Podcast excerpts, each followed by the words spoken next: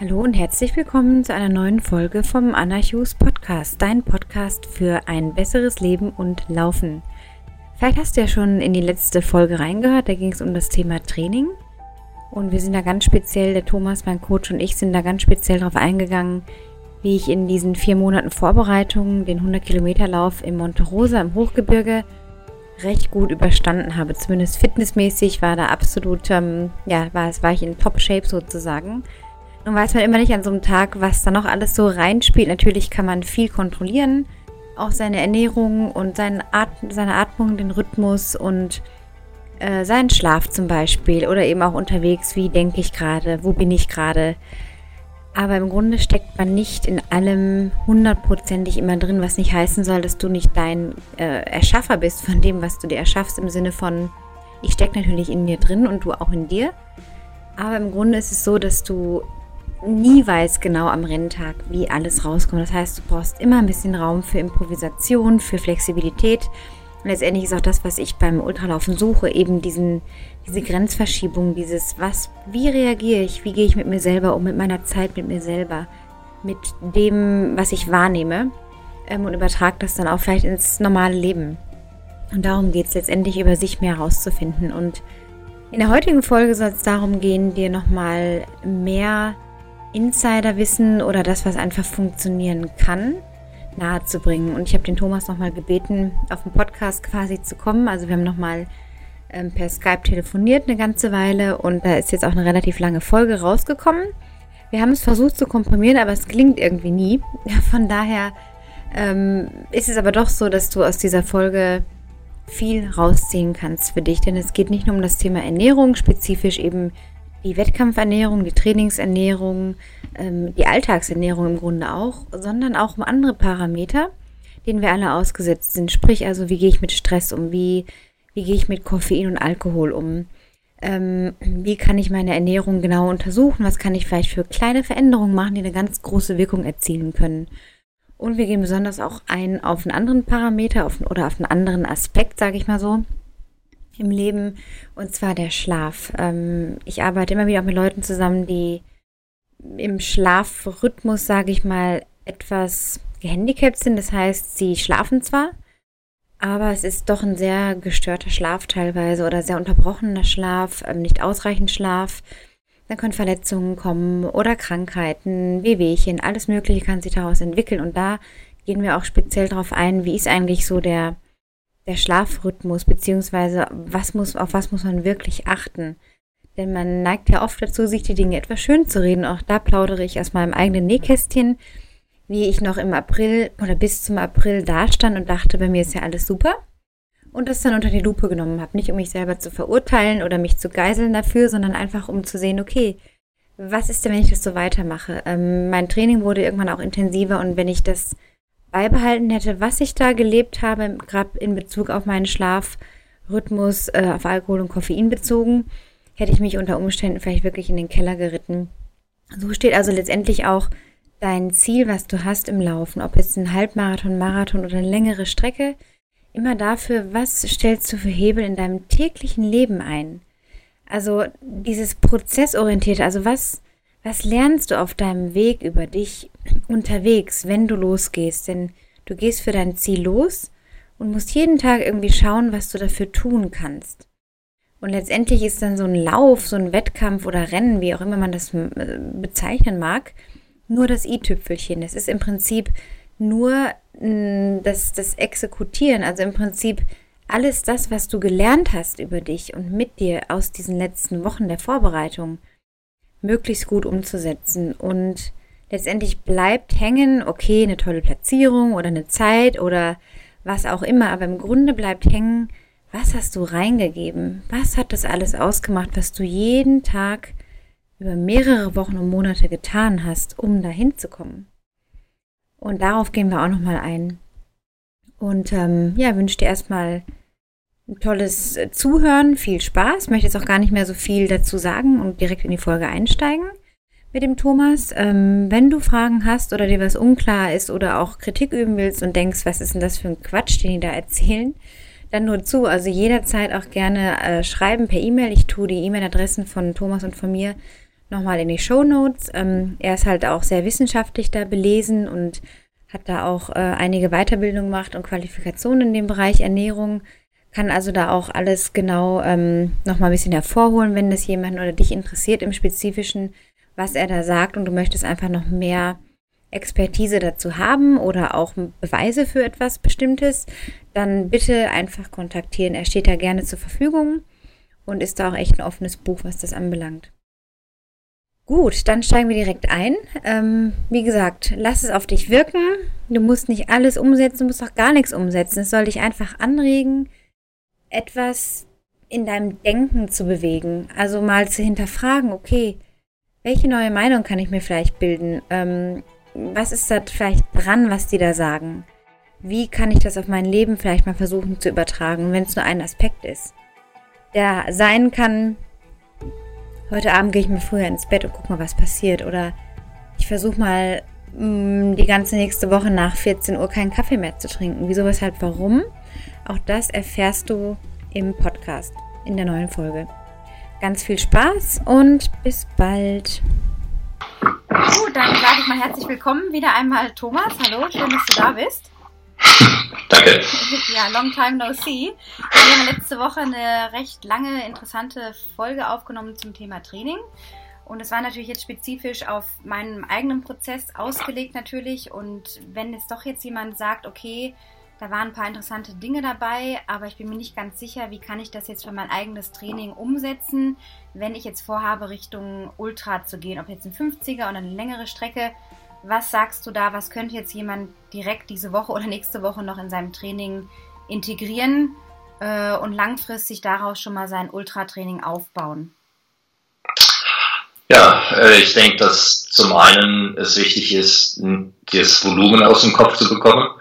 Also nicht zu sagen, ich muss auf die 100 Kilometer kommen, weil ich 100 Kilometer laufe, ähm, weder in einem, äh, in einem einzelnen Lauf noch viel davor dass man durchaus mit äh, Läufen bis, sagen wir mal, maximal 30 Kilometer gut hinkommen kann. Also das Volumen wirklich so runterzuschrauben, dass man sich nicht unbedingt mit ähm, 5, 6, 7 Stundenläufen oder sowas. Ähm, eher zweimal am Tag, ähm, eher kürzere Sachen, die sich aufaddieren auf maximal 30. Das ist die eine Sache.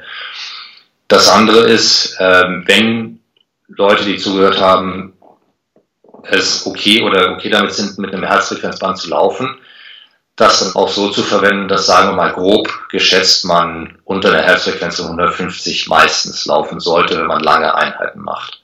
Also bei langen Läufen, ob es Trail ist oder nicht, darauf achten, dass man halt nicht bei so einer Stunde, zwei Stunden auf 160, 170 läuft, im Schnitt. Ähm, und das dritte wäre, dass man durchaus Tempoeinheiten mit einbaut. Das heißt, dass man auch mal einen Tag nicht Tag für Tag immer auf einem Trail und immer lang läuft, sondern auch mal einen Tag nur 45 Minuten bis eine Stunde läuft, mit Aufwärmen und Abwärmen dazu. Und dann sagen wir mal, sich aufbaut von so 400 bis, äh, was wir gemacht haben, 1200, 1600 hochschraubt äh, mit relativ kurzer Erholungsphase. Also sagen wir mal, fängt so an bei drei Minuten Erholung zwischen, sagen wir mal, 10 mal 400 und dann auf 8 mal 1200 irgendwann mit äh, kürzerer Erholungsphase, zwei Minuten, eine Minute ähm, und das bei einem Tempo, wo wir sagen, das ist, sagen wir mal, ein anstrengendes Tempo. Also nicht, nicht übermäßig sprinten, aber durchaus etwas, dass du nach 50 Prozent der, der Intention schon sagst, oh, das wird unangenehm. Genau. Also das sind, das sind so die drei Sachen. Also A, meistens das Volumen erstmal rausnehmen, wo man denkt, oh, ich muss aber mehr trainieren, um da hinzukommen dann, wenn man Volumen macht, wenn man längere Läufe macht und die auch die Intention dafür haben, das wirklich bei einer Intensität machen, wo die Herzfrequenz unten bleibt. Und für viele, für mich am Anfang genauso, ist das, wenn man damit anfängt, so dass man sagt, da kann ich auch gleich spazieren gehen. Ja, ist meistens auch so. Fühlt sich ähm, sehr langsam an, ne? Sehr, sehr langsam. Beziehungsweise man kann das auch staffeln, haben wir ja auch gemacht, dass man sagt, ich laufe jetzt fünf Minuten und gehe eine Minute. Einfach nur, um die Herzfrequenz hochzufahren und wieder abfallen zu lassen, hochzufahren und wieder abfallen zu lassen so dass letztendlich über längere Zeit gesehen die Herzfrequenz dann konstant niedriger ist und wird. Ähm, und das dritte, wie gesagt, das Tempo einbauen, weil egal, es, es mag komisch klingen für einen, für einen Ultraläufer, auch einen Trailläufer, wenn man sagt, ja, aber wir laufen doch 100 Kilometer oder 60 bis 100 Kilometer, warum brauche ich da Tempo, warum brauche ich da 400 Meter?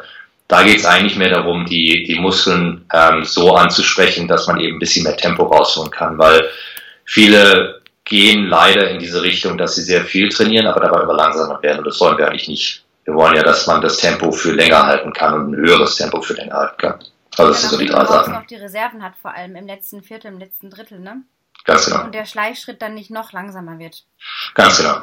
Ganz genau. Und sagen, ja. hatten wir uns ja auch darüber unterhalten mit Ernährung, dass wir gesagt haben, wenn du, wenn die Herzfrequenz sehr hoch ist, und wenn ich sage sehr hoch, meine ich bei über 160 für so eine lange Distanz, dann ist es für den Körper sehr schwierig, auch Ernährung aufzunehmen. Und dann wird es für dich hinten raus, also für egal wen hinten raus, meine ich nach 60 Kilometer spätestens, sehr, sehr schwierig, überhaupt noch Leistung abzurufen, weil der Körper einfach nichts mehr hat. Du hast zu viel ausgegeben an äh, Energie, als dass du einnehmen konntest, weil dein Körper dafür nicht ausgelegt ist. Und das ist dann hinten, wo du gegen die Wand läufst. Da kommen wir auch gleich noch drauf zu sprechen in der Folge, weil es geht überwiegend ums Thema Ernährung natürlich auch. Genau darüber auch, was passiert eigentlich im Körper ab einer gewissen Intensität. Wie kann man da auch den Körper unterstützen, dass die Leistung eben auch dann langfristig auf die Distanz abrufbar ist. Ja. Also mal ganz kurz mit der Herzfrequenz 150. Wenn jetzt, äh, würdest du schon sagen, dass für die Allgemeinheit, also für das Gros der Leute gilt diese Herzfrequenz, dann liegt sie vielleicht ein bisschen drunter oder so, aber es ist schon der Bereich, wo die meisten Leute sagen, okay, dann fange ich mal damit an mit unter 150. ja, also es, es, ist wirklich so ein, es, jeder ist, ähm, jeder Mensch ist spezifisch, jeder Athlet ist spezifisch, das ist wirklich nur so eine, so eine grobe hier Flagge im Sand, dass ich sage, machen wir mal hier 150. Ähm, ich habe äh, Athleten, die kommen nicht über 130, egal was sie versuchen. Also du hast dann auch genetische Leute, die nicht übertrainiert sind, äh, wo ich dann viermal hingucken muss und sagen muss, jetzt wirklich, die kommst du über 130. Die haben dann natürlich den genetischen Jackpot gezogen für lange Distanzen. Ähm, aber sehr hohe Herzfrequenz im Umkehrschluss ist meistens trainierbar, dass es nach unten kommen kann. Deswegen würde ich sagen, egal welchen Alters, wenn du mal über die, sagen wir mal, 28 Jahre gehst, dann ist das schon eine ganz gute Zahl. Die jungen Athleten, die können natürlich ballern. Also für die ist es nicht so wichtig, weil die können über 160, 170 liegen, weil die halt eine maximale Herzfrequenz von 210 haben oder mehr.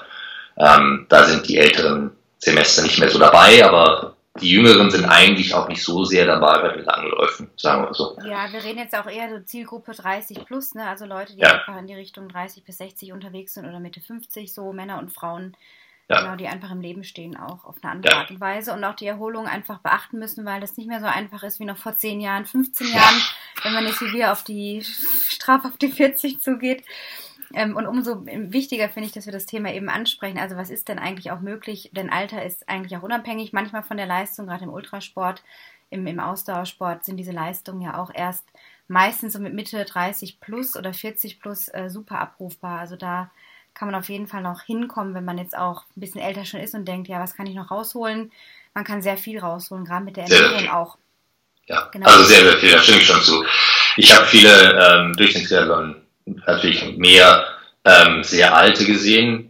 Warum ich immer Triathlon anspreche, ist der Vorteil, den Triathleten haben, ist, dass sie halt äh, Cross-Training machen. Also unsere Ausdauer ist nicht nur auf den Beinen sein, sondern halt auch viel durch das Fahrrad, wo wir das Gewicht von den Gelenken und den Bändern nehmen. Und natürlich auch Schwimmen, wo wir dann komplett Erholung in Anführungszeichen für diese gesamten Sachen haben. Das sieht man, deswegen sieht man häufiger äh, nicht so verschlissene Leute, wenn sie es nicht komplett übertrieben haben, die auch sehr, sehr schnell sein können. Ähm, also die wirklich in der Altersklasse 55 bis 60 Zeiten haben, die ohne Probleme an die Altersklasse 30 bis 35 kommen. Ähm, was, was schon äh, verwundernd eigentlich ist. Bei den Ultraläufern nicht anders, wenn du Leute hast, die einfach sehr lange, sehr langsame Sachen gemacht haben über Jahre und Jahrzehnte. Und bei vielen der Leute gehört natürlich auch das Wandern und einfach nur aktiv sein. Die haben einfach so lange schon über Dekaden trainiert, in Anführungszeichen. Noch nicht mal spezifisch, sondern einfach nur, die sind fit gewesen und haben nichts anderes gemacht, als sich bewegt, dass sie so eine Ausdauer aufgebaut haben, für die sie eben 20 Jahre gebraucht haben. Und die sind dann auch noch sehr fit im Alter. Also das ist überhaupt nicht altersbeschränkt nach oben hin, was den Ausdauersport angeht. Also wirklich gar nicht. gewöhnt, das wegzustecken und darum geht es ja auch. Wir gehen ja beide in, unseren Philosophien die Langfristigkeit. Also nicht, was kann ich ballern in drei Monaten und möglichst viele Rennen machen, am besten noch irgendwie alle zwei Wochen ein Ultra laufen, dass ich sagen kann, okay, das habe ich halt geschafft. Dann hänge ich den Rest des Jahres unter Umständen verletzt da, wenn ich nicht gerade 25 bin und das vielleicht noch anders wegstecken kann, ähm, sondern wir sind wirklich drauf aus, den Zuhörern mitzugeben, so, ne, einfach diese Konsistenz im Training, in der Ernährung, in den Schlafgewohnheiten. Welche Parameter kann ich beeinflussen, dass das gesamte Bild zusammenkommt und diese Puzzleteile sich nach und nach zusammensetzen können, dass einfach auch die Freude die Langfristigkeit erhalten bleibt. Denn es ist einfach toll, sich vorzustellen, also in 20, 30 Jahren kann ich mich auch noch ähm, mit nicht so vielen Gelenkschäden hoffentlich und Rückenbeschwerden und whatnot ähm, gut bewegen, wie ich das möchte und ausdauernd noch sein. Und darauf ja, kann man jetzt schon aufbauen und das irgendwie beginnen. Ganz, ganz genau. Also wie schaffe ich es insgesamt mit dem Training gesund zu bleiben? Und für die Gesundheit zählt halt auch das Mentale dazu. Wir wollen Leute, die, die psychisch äh, gesund sind, die, die nicht immer am, auf dem Zahnfleisch stehen und dann keine Lust haben zu trainieren. Wir wollen Leute ohne Bänder und Gelenkschäden, ohne Muskelschäden, ohne Rückenschäden. Ähm, und das, es braucht die Nachhaltigkeit. Und Nachhaltigkeit ist einfach ähm, Geduld. Langsames, konsistentes Training. Und nicht von 0 auf 100 und wieder zurück auf 0. Das war auch das, das äh, Scharren mit den Hufen bei mir am Anfang mit dir, als du mir im Plan da so, sage ich mal jetzt nicht böse gemeint, aber sehr mickrige Einheiten eingetragen hast und ich dachte, ja, und das soll mich jetzt dahin bringen. Also auch diese, diese Geduld, was du gerade angesprochen hast, das hat es wirklich gebraucht und einfach darauf zu vertrauen, dass damit eine wichtige Grundlage aufgebaut wird. Und der Körper braucht Zeit, auch erstmal mal runterzufahren und dann dieses Fundament auszubauen. Das geht halt nicht von heute auf morgen. Im Grunde genommen wie mit dem Neuwagen und du darfst den auch nicht hochdrehen auf äh, über 3000, sagen wir, Umdrehungen, äh, bis du den eingefahren hast. Ist im Grunde genommen dasselbe du kannst mit einem Körper nicht sagen, ich habe einen 100 Kilometer Ultra nicht gemacht und jetzt habe ich mal, ohne dass ich mich eingefahren habe, äh, einfach mal oben drauf aufgemacht. Da machst du dir, tust du dir keinen Gefallen mit. Mhm. Ja, also das Thema Ernährung heute in Bezug auf Training, Erholung, im Allgemeinen, ja, wie man im Leben irgendwie dasteht bzw. sich fühlt, sein Wohlbefinden unterstützen kann, darum geht es heute. Und ähm, ich will auch ganz bewusst sagen, dass wir oder ich jetzt auch äh, keine bestimmte Mission habe, Leute zu irgendwas zu bekehren. Ich möchte euch einfach den Zuhörern oder dir, dem Zuhörer, äh, einfach nahebringen, ja, welche Veränderungen, manchmal kleine Veränderungen Großes bewirken können und einfach aus dem Nähkästchen plaudern, wie das bei mir aussah. Auch der Thomas, der noch über seine eigenen Erfahrungen in Ernährung sprechen wird.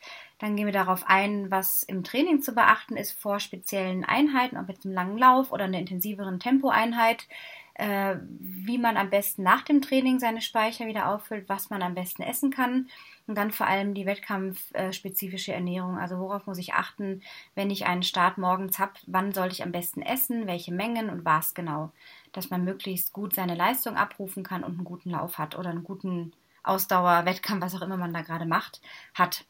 Ähm, nun haben wir ja am Anfang erstmal nur sind wir ins Training eingestiegen und dann kam immer mehr so durch das Eintragen bei Training Peaks bei mir eben auch dieser, dieses, dieser Messwert rein, äh, Schlafstunden. Und ich dachte immer so, ja, schlafen, was willst du mir denn mit Schlafen kommen? Ich schlafe doch meine sechseinhalb, sieben Stunden. Äh, aber ich hatte dir da, glaube ich, nicht verraten, dass ich selten vor Mitternacht ins Bett gehe und dann irgendwie glaubte, ja, dann hast du ja wunderbar deinen Tiefschlaf bis sieben Uhr oder bis halb sieben und das war ziemlich fatal, als ich dann so gemerkt hatte, oh, da stehen ja irgendwie meistens nur Sechser vor dem Messwerteintrag, bis du mich dann darauf hingewiesen hast, dass der Schlaf absolut wichtig ist für die Erholung. Und dann wurde mir klar, wenn ich gesund bleiben will in meiner Vorbereitung und die, das Training würde intensiver werden dann in den letzten Wochen, muss ich dafür sorgen, dass ich zumindest meine Schlafstunden anpasse und die Erholung gewährleisten kann. Und da spielt natürlich ganz viel rein. Also was du ja gesagt hast, so am besten zwischen neun und zehn ins Bett gehen. Das habe ich dann auch versucht anzupassen. Neun wird selten, halb zehn sowieso, ja, oder neun Uhr, halb zehn eher nicht. Aber es ist jetzt auch so seit dem Hunderter, dass ich schon versuche, zwischen zehn und Viertel nach zehn im Bett zu liegen. Und schlafe dann meistens auch vor elf ein, dass ich dann in diese zwei Tiefschlafphasen auch in der Nacht komme, in die man in die auf Level 4 quasi von den vier Stufen absackt und damit auch die, den Tiefschlaf gewährleistet. Ähm, aber auch in Bezug auf ja allgemein die Erholung vom Training ist es ein ganz wichtiger Parameter und das wird so oft unterschätzt, weil irgendwie kaum jemand darüber redet im Ausdauersportbereich. Ähm, zumindest beobachte ich das nicht so, dass Leute über ihre Schlafthemen gerne reden oder das überhaupt ansprechen oder berücksichtigen. Wie beobachtest du das so? Ja, also ich, ich muss sagen, sechseinhalb bis siebeneinhalb Stunden am Anfang, das, da habe ich was anderes gesehen. Aber auch ähm, fünf, okay. War mal fünf davor. Da war noch ein bisschen weniger da.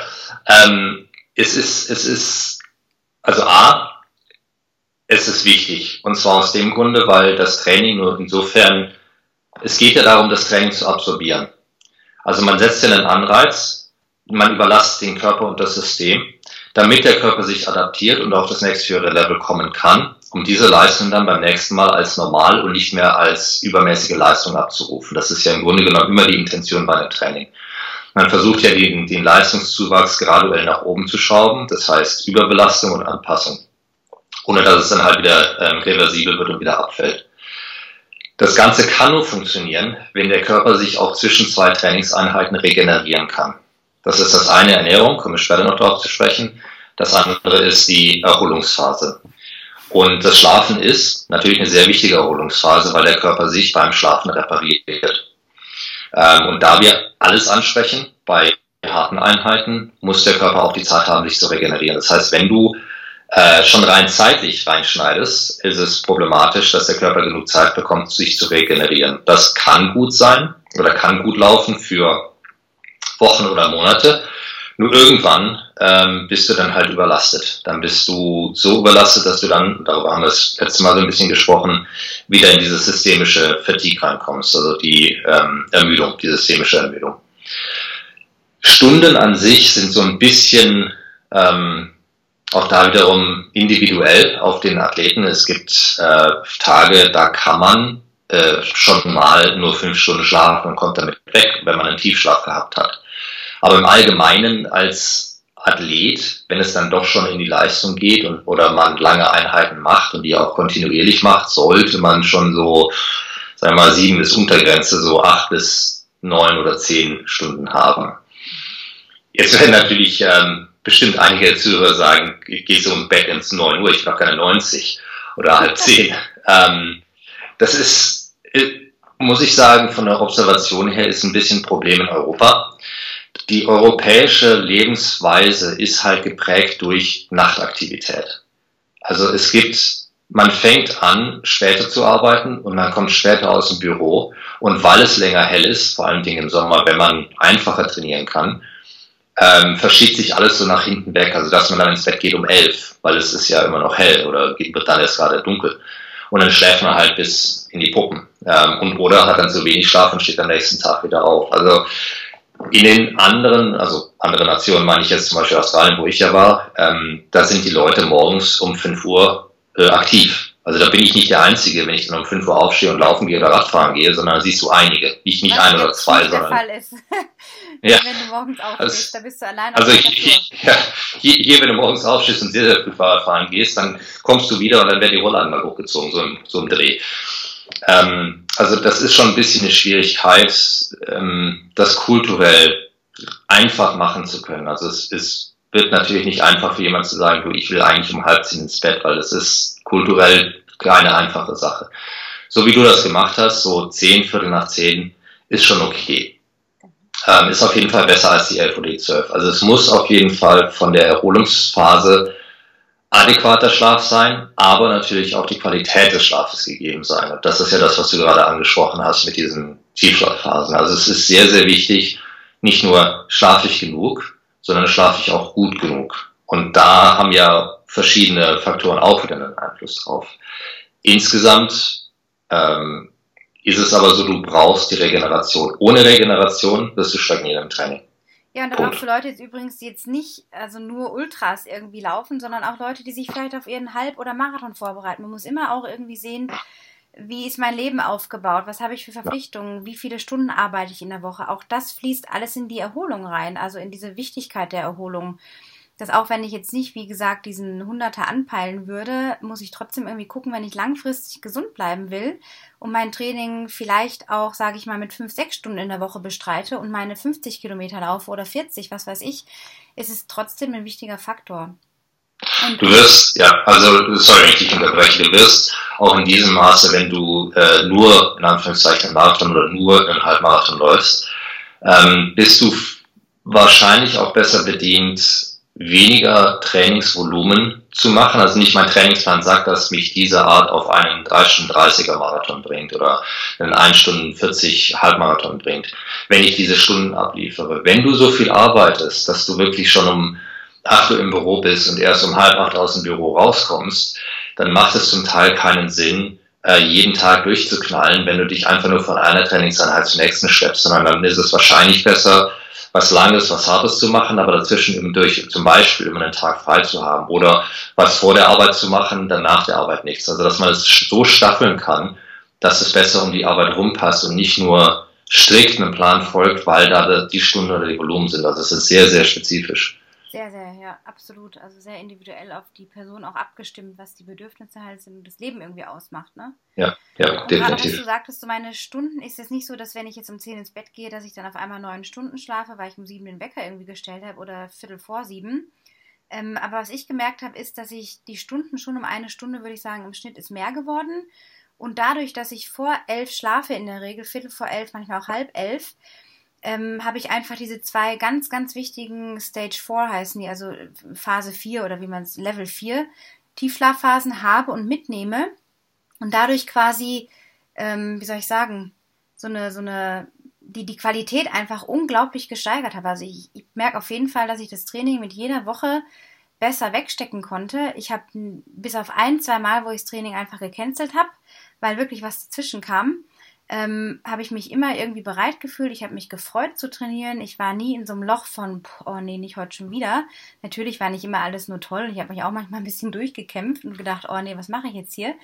Aber im Grunde war das ein ganz, ganz entscheidender Faktor, dieses, dieses Unterstützende für meine Regeneration, für mein Wohl Wohlbefinden ähm, wirklich penibel auf den Schlaf zu achten. Das ist eine Umstellung, wenn du eben auch, sagen wir mal, in Partnerschaft jetzt bist oder Leute haben Familie, mit, wie jetzt auch ich hier, mit, mit Peter zusammen, ältere Kinder, Teenies im Haus, wo du dann auch denkst, ja shit, die gehen ja dann fast so spät wie du selber ins Bett. Äh, da musst du halt mit der Familie reden. Das habe ich dann auch gemacht, gesagt, Leute, für mich ist 10 Uhr Bettzeit und die Kinder, den Kindern habe ich gesagt, wann sie bitte im Zimmer sind und im Bett sind und so gewöhnt man sich dann irgendwie, also das ist alles eine Frage, was ich damit sagen will, der Gewöhnung auch. Also wir sind einfach in so einer Routine drin, wir Menschen, äh, bis wir es hinterfragen und was Neues ausprobieren. Und das dauert. Also es ging ja bei mir auch nicht von jetzt auf gleich, dass ich auf einmal bei 10 Uhr war, sondern ich habe angefangen, ich habe das Handy aus dem Zimmer geräumt, wir haben beides Handy aus dem Zimmer raus, wir haben uns normale Wecker zugelegt, äh, möglichst eine halbe Stunde vorm ins Bett gehen, wird auf keinen äh, Bildschirm mehr geschaut, weder aufs Handy, PC oder Fernseher.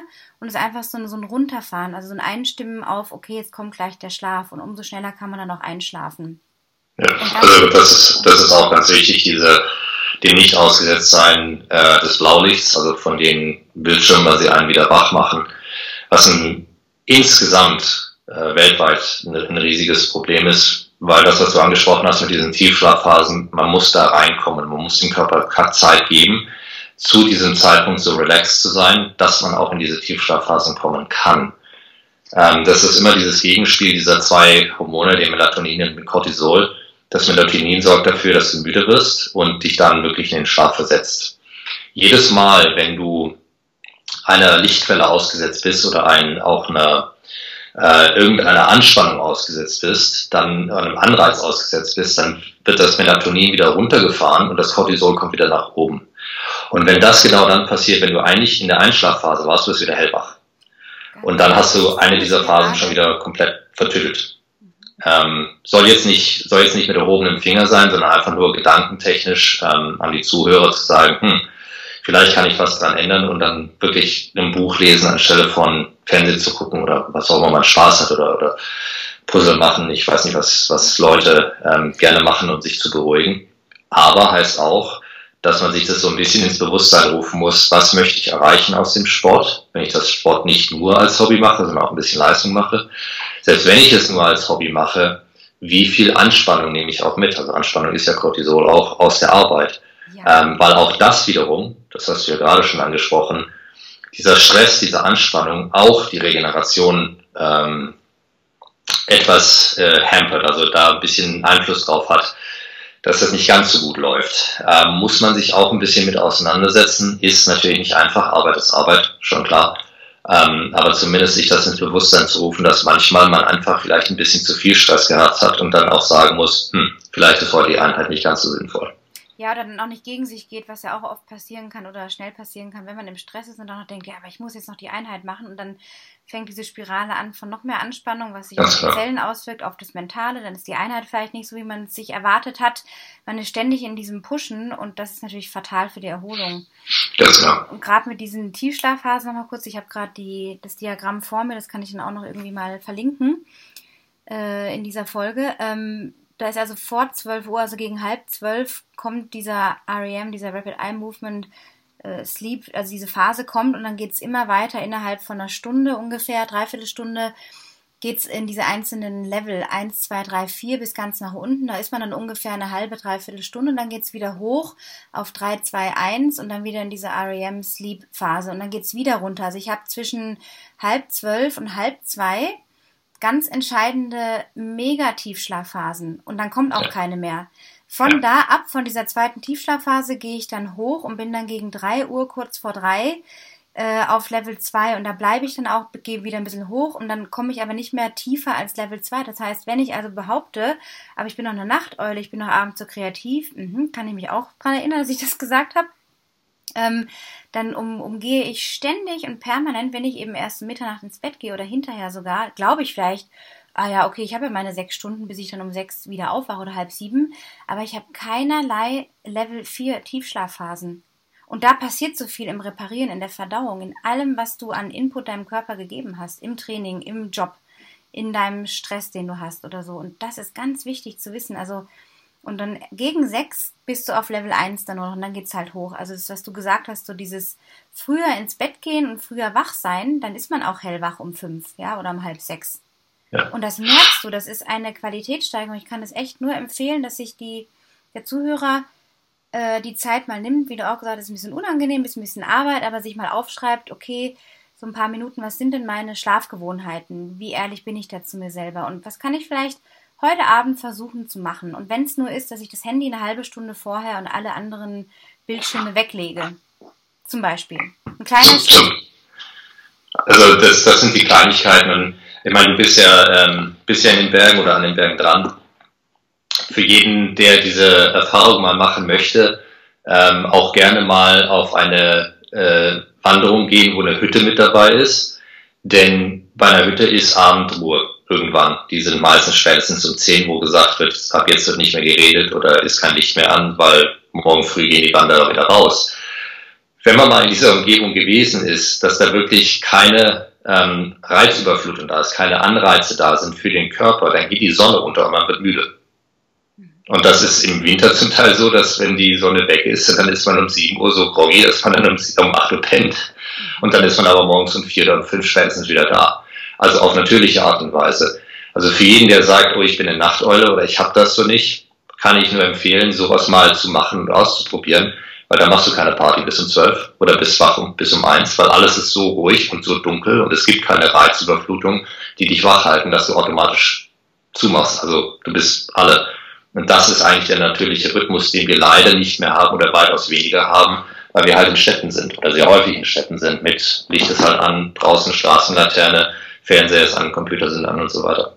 Ja, nonstop mehr oder weniger, ne? Ja.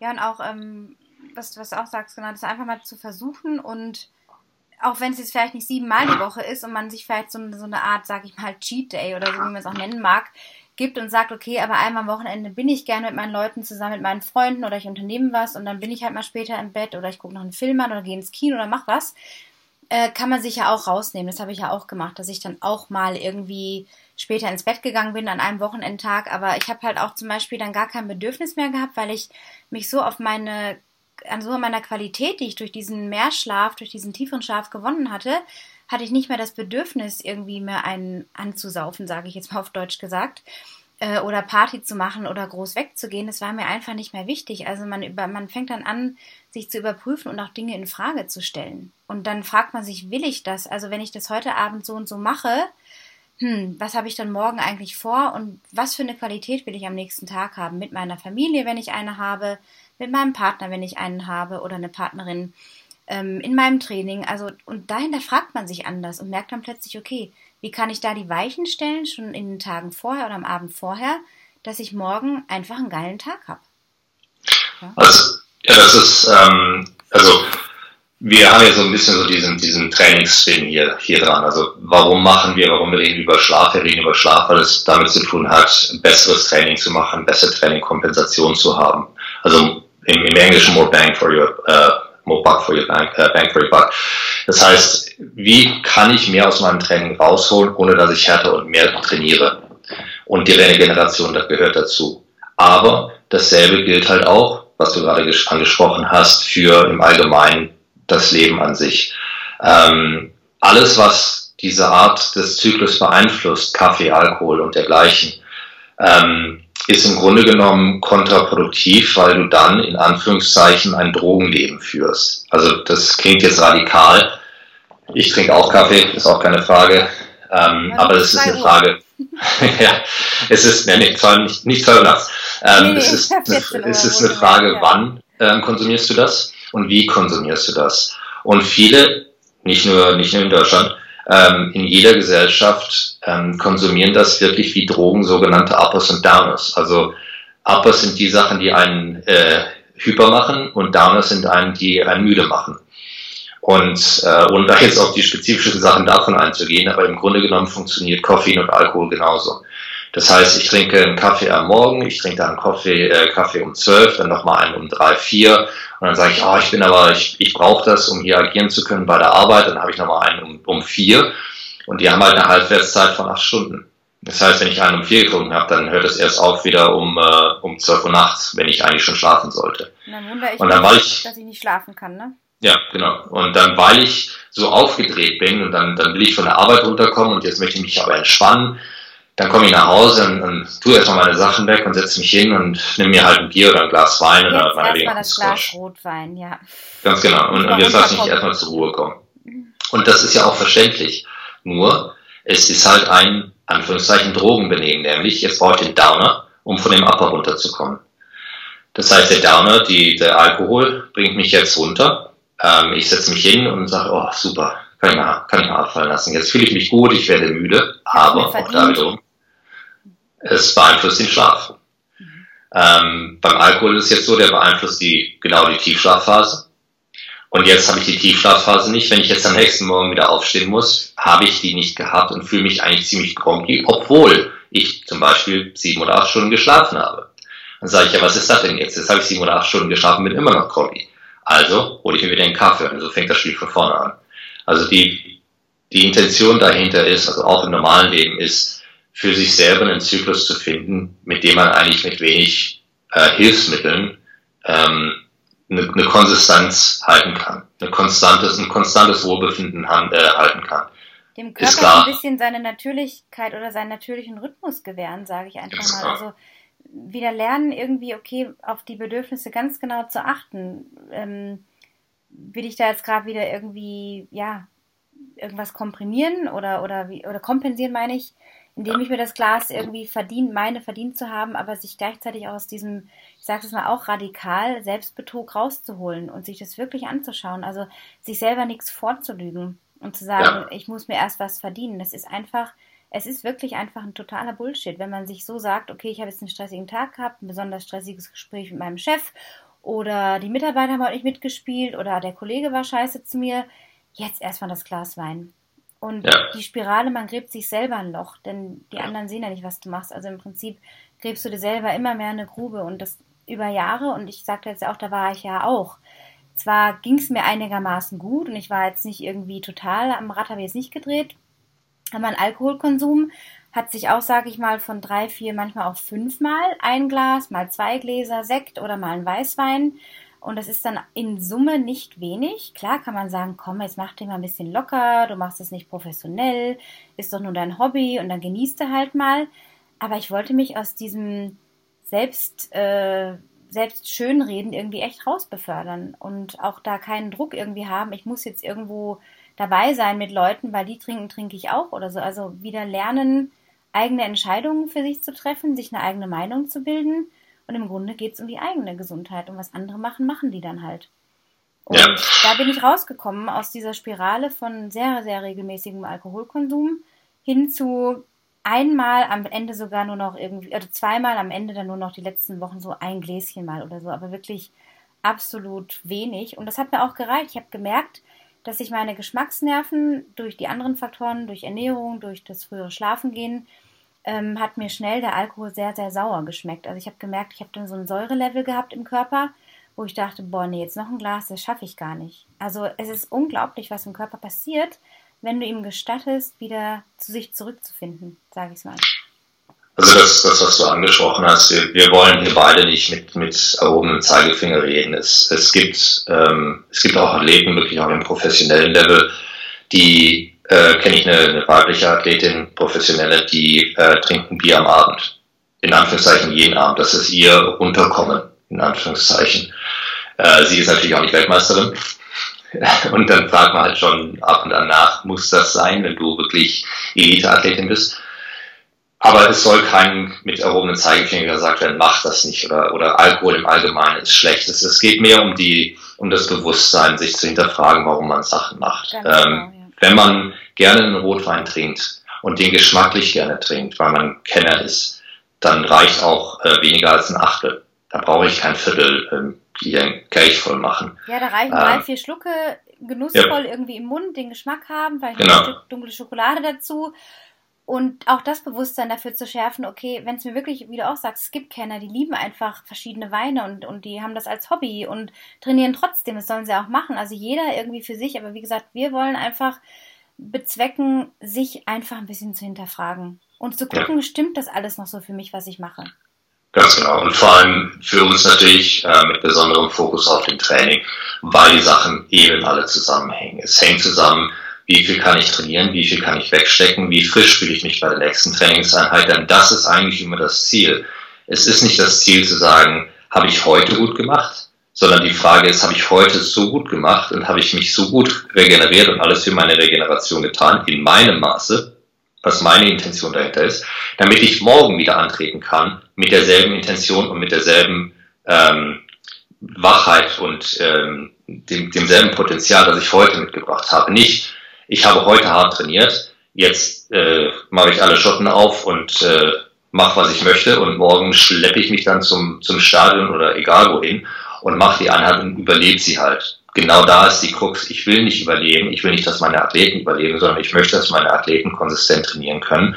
Und diese Sachen sind Hilfsmittel, die das vereinfachen, so dass ich letztendlich mehr trainieren kann, um besser zu werden. Und das ist vom Hobbyathleten bis zum äh, Leistungsathleten durch die Bank äh, ist das dasselbe. Wir wollen in einer bestimmten Zeitphase, sagen wir mal in einem Jahr oder meinetwegen auch sechs Monate, so viel Training als möglich absorbieren können.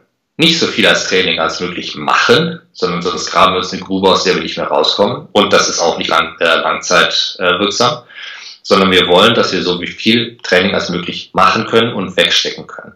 Und dann müssen wir auch relativ viel dafür tun, um das Ganze eben dem Ganzen eine Basis zu geben. Und da gehört eben auch dazu, richtig zu schlafen, qualitativ gut zu schlafen, ähm, lange genug zu schlafen und auch viele Dinge ähm, zuzulassen und zu sagen, okay, vielleicht brauche ich halt heute nicht den fünften Kaffee, sondern vielleicht kann ich das mal reduzieren auf zwei, um dann für mich zu gucken, hat das einen Einfluss darauf, wie ich schlafe. Vielleicht hilft mir das dann besser beim Einschlafen.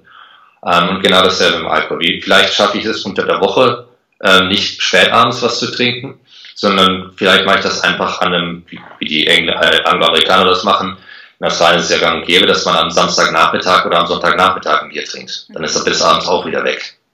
Also es ist, kann ich für mich selber so ein bisschen einfach schauen, ob ich, ob ich eine Regeneration besser hinbekommen kann und diese Einflüsse und die Zusammenhänge erkenne und für mich selber mal probiere, kann ich da so ein bisschen dran gehen.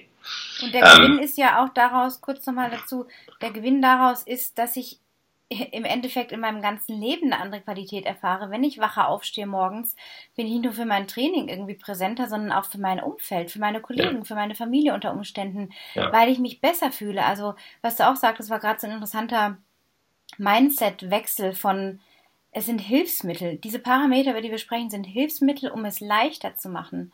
Und nicht um zu sagen, verzichte jetzt mal, sondern das Denken darüber kann sein, ähm, das hilft mir, mich besser zu fühlen, mein Wohlbefinden ja. zu steigern, wenn ich daran drehe. Genau. Also vor, vor allen Dingen Familie, und da haben wir das letzte Mal darüber gesprochen, wenn es äh, bei uns auch im Training geht, ähm, bei uns beiden als, als Coaches zu sagen, ich möchte, dass Leute Sport machen, am Sport Spaß haben für das Level, was sie sich gesteckt haben. Nicht, was ich von ihnen erwarte, sondern was sie gerne machen möchten. Aber immer auch in Anbetracht ziehen, was sie arbeiten und welche familiären oder privaten Verpflichtungen oder auch äh, Verpflichtungen klingt immer so schlimm, ähm, wie sie ihr, ihr familiäres und ihr Privatleben gestalten möchten. Und ich halte es einfach für nicht zuträglich, haben wir letztes Mal darüber gesprochen, hast du angesprochen, dass sich Leute gegen die Familie dann stellen oder, oder im Heimlichen irgendwie trainieren müssen oder dann gereizt sind, weil eine harte Trainingseinheit war und sie konnten sich nicht regenerieren. Also das spielt ja alles zusammen.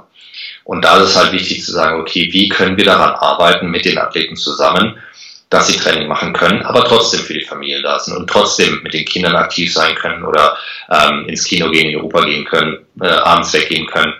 Das soll, sollte nicht hinten anstehen. Das ist wichtig. Soziales, für Leute, für die das wichtig ist, ist soziales Leben ähm, wichtig, auch was das Training angeht.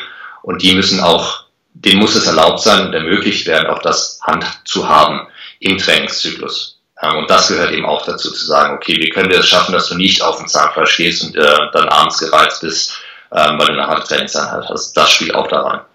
Oder Samstagmorgen um vier aufstehst, weil du deinen meinst, deinen Fünf-Stunden-Lauf machen zu müssen und zum Frühstück wieder um neun mit der Familie da sitzen zu müssen. Ne? Und das ja, ist, genau. Also auch dieses Exklusive, dass man sich damit schafft, das soll es nicht sein. Dafür stehe ich ja auch so wie du. Also den Kunden so zu arbeiten, mit den Klienten, dass sie das als integralen Teil ihres Lebens haben und nichts, was von ihnen weggedrängt werden muss oder heimlich gemacht werden muss. Ja, also das genau. ist auch der Punkt. Und ähm, genau. gerade die Ernährung und Cortisol-Level ist auch ein ganz, ganz spannendes Thema, ähm, worauf wir auch noch eingehen können, kurz im Zusammenhang damit Schlaf und auch Ernährung. Also ich habe dann auch festgestellt, so weil ich eben meinte, ja, selbstständig und muss dann auch abends deine Mails machen und hast doch dann kreativen Flash, wenn die Kinder im Bett sind bis ich das geändert hatte, ähm, war, ich ja auch so drauf und habe eben abends ganz oft auch, kann ich jetzt auch so sagen, so quasi Junkfood, nicht Anfälle, also nicht, dass ich jetzt Binge-Eating gemacht habe und mir alles reingestopft habe, aber dass ich gemerkt habe, ah, doch nochmal ein paar Löffel von der Nutella oder von der Peanut Butter oder ein paar Kekse oder Schokolade oder doch ein paar Chips, halt, was wir noch so da haben. Ne? Man hat ja immer so ein paar kleine Vorräte da. Und das dann meistens so gegen zehn, halb elf, weil ich mich eben so spät erst ins Bett begeben habe hatte ich diese, diesen Stresslevel, der, der, der Screen quasi, also der Bildschirm, das Blaulicht, Cortisolausschüttung, ja, ich brauche Zucker. Da hilft ja nicht die Möhre oder der Apfelschnitz oder die halbe Banane abends, bleibt mir fern damit, sondern es muss dann das sein. Und das eben auch geändert, dass ich diese äh, Heißhunger, sage ich mal, Gelüste oder wie man es auch nennt, ähm, gar nicht mehr habe. Auch jetzt nicht. Also weil ich nach wie vor ziemlich diszipliniert ins Bett gehe, abends zwischen 10 und nach 10 und merke so, okay, dass mein Körper hat sich umgestellt. Also ich habe so ein bisschen, sag ich mal, mir geht es nicht um Gewichtsreduzierung, aber ich habe einfach gemerkt, mein Körper ist athletischer geworden durch diese Umstellung des Schlafes auch, durch dieses nicht mehr brauchen von äh, von, von Zuckerflash, ja, was dann auch nachts schlecht verdaut wird und einen auch nur aufputscht, diesen ganzen, ja, dieser ganze Kram, ähm, hat sich da auch viel verändert. Also das ist eigentlich ein ganz schöner Nebeneffekt, auch für Leute, die immer noch mal abends denken, ja, ich habe noch Hunger. Das hängt mit dem Cortisol zusammen. Ja, also es ist, es, es mag wie in Anführungszeichen Spinnerei klingen, aber es ist wirklich so. Also die Cortisol-Level sind nicht zu unterschätzen, ähm, auch was Entzündung und Regeneration angeht äh, im Körper. Also ähm, höhere Cortisol-Level unterdrücken das Immunsystem, du wirst einfach krank. Aber, wie du gerade beschrieben hast, stimmt, äh, Cortisol ist korreliert mit ähm, Zuckereinnahme oder dem, dem Signal an den Körper, ich brauche Zucker. Ähm, man kann, ja, ist man kann es im, im Selbstversuch einfach mal ausprobieren. Einfach mal ausprobieren zu sagen, äh, kann ich es hinbekommen, ähm, mit meinem eigenen Schlafzyklus, mit meiner eigenen Ruhe ähm, dahin zu kommen, dass ich eventuell früher esse, besser esse ähm, und dann diese Sachen nicht mehr brauche. Also bei uns, wie, wie du gesagt hast, bei uns ging es überhaupt nicht um Gewichtsreduzierung, sondern einfach nur um Optimierung, ähm, um athletisch ähm, richtig sich zu, sich zu ernähren, um auch da wiederum die nächste Trainingseinheit besser wegstecken zu können. Äh, was letztendlich bei dir dann dazu geführt hat, dass du dahin gekommen bist. Also es war nicht wirklich die Intention von vornherein zu sagen, äh, du musst Gewicht verlieren oder wir haben gesagt, oh, du hast äh, zu hohen Körperfettanteil oder, oder irgendwas dergleichen, komplett irrelevant. Ja. Sondern bei uns ging es ausschließlich darum, was können wir tun, um besser bei der nächsten Trainingseinheit dazustehen. War ein schöner Nebeneffekt. Ja. ja, wenn jetzt gerade natürlich wieder eine andere Umstellung ist und der Körper mehr so sagt, okay, ich bin jetzt hier im Ruhemodus, im Chill-Modus, können wir mal wieder ein bisschen was draufpacken. Aber ja. ist auch okay, dass der Körper das irgendwie merkt, dass es eben mal gerade nicht so eine leistungsmäßige Phase irgendwie ist. Und damit bin ich auch irgendwie on par, ne? Ja. Thema Ernährung, Thomas, noch ähm, ganz spezifisch im Training, äh, im Alltag natürlich auch, aber spezifisch auf Training. Ähm, was ist da so dein, ja, deine Erfahrung aus deinen letzten Jahren, wie du dich ernährst und wie du deinem Körper vor intensiveren oder sagen wir auch mal den längeren Einheiten, wenn es für jemanden im Ausdauerlauf eine längere Einheit ansteht, äh, was sagst du da, was ist am besten vorher zu essen und in welchem Zeitraum vor allem? Also ich bin äh, aus persönlicher Erfahrung äh, war ja ähm, Omnivore, Carnivore. Also ich habe alles gegessen durch die Bank. Ähm, ich kam aus einem ähm, ja, quasi Bodybuilding-Background. Ich glaube, mein schwerstes war bei 97 Kilo oder so. Bei einer Körpergröße ähm, von 1,90, ne? 1,91, ja. ja ähm, also schon, schon einiges mit mir rumgetragen und schon ihr Gewicht durch die Gegend geschmissen. Deswegen war das mal ganz wichtig, äh, Protein zu essen. Ähm, und momentan ist so Körpergewicht bei 83, 84 so um den Dreh, was, äh, was die Leistung angeht. Und das war nicht wirklich ver, äh, versucht oder, oder äh, eingesetzt, dass ich sagte, oh, ich muss jetzt leichter werden, um mein, um mein Wettkampfgewicht zu haben, sondern es hat sich so ergeben über die Zeit. Was hast du konkret gemacht? Ähm, also ganz am Anfang hat es bei mir angefangen, ähm, dass ich gesagt habe, ich wollte einfach vom, vom Fleisch her, weil man, wenn man im Gym ist, äh, ist man halt so proteinbasiert, weil die Kultur halt so ist. Ne? Je, je größer und breiter du bist, desto mehr Protein musst du essen. Habe ich dann angefangen zu sagen, okay, ich möchte gute Qualität Fleisch haben, habe dann Biofleisch geholt. Und Biofleisch ist halt sehr, sehr teuer im Vergleich zu normalem Fleisch, sodass ich gesagt habe, okay, das kann ich mir finanziell so schon leisten, aber es ist halt einiges teurer geworden, dass ich dann mich gezwungen habe, einfach ein bisschen weniger Fleisch zu essen und versucht habe, das ähm, mit Eintöpfen oder so zu komplementieren über die Woche.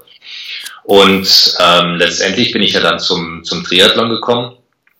Und dann habe ich mir eigentlich die Frage gestellt, weil es darum geht, am Anfang hat man so im Kopf, ich brauche Kalorien. Und dann fragt man sich nicht mehr. Also ich brauche Kalorien pro Tag und dann esse ich die halt.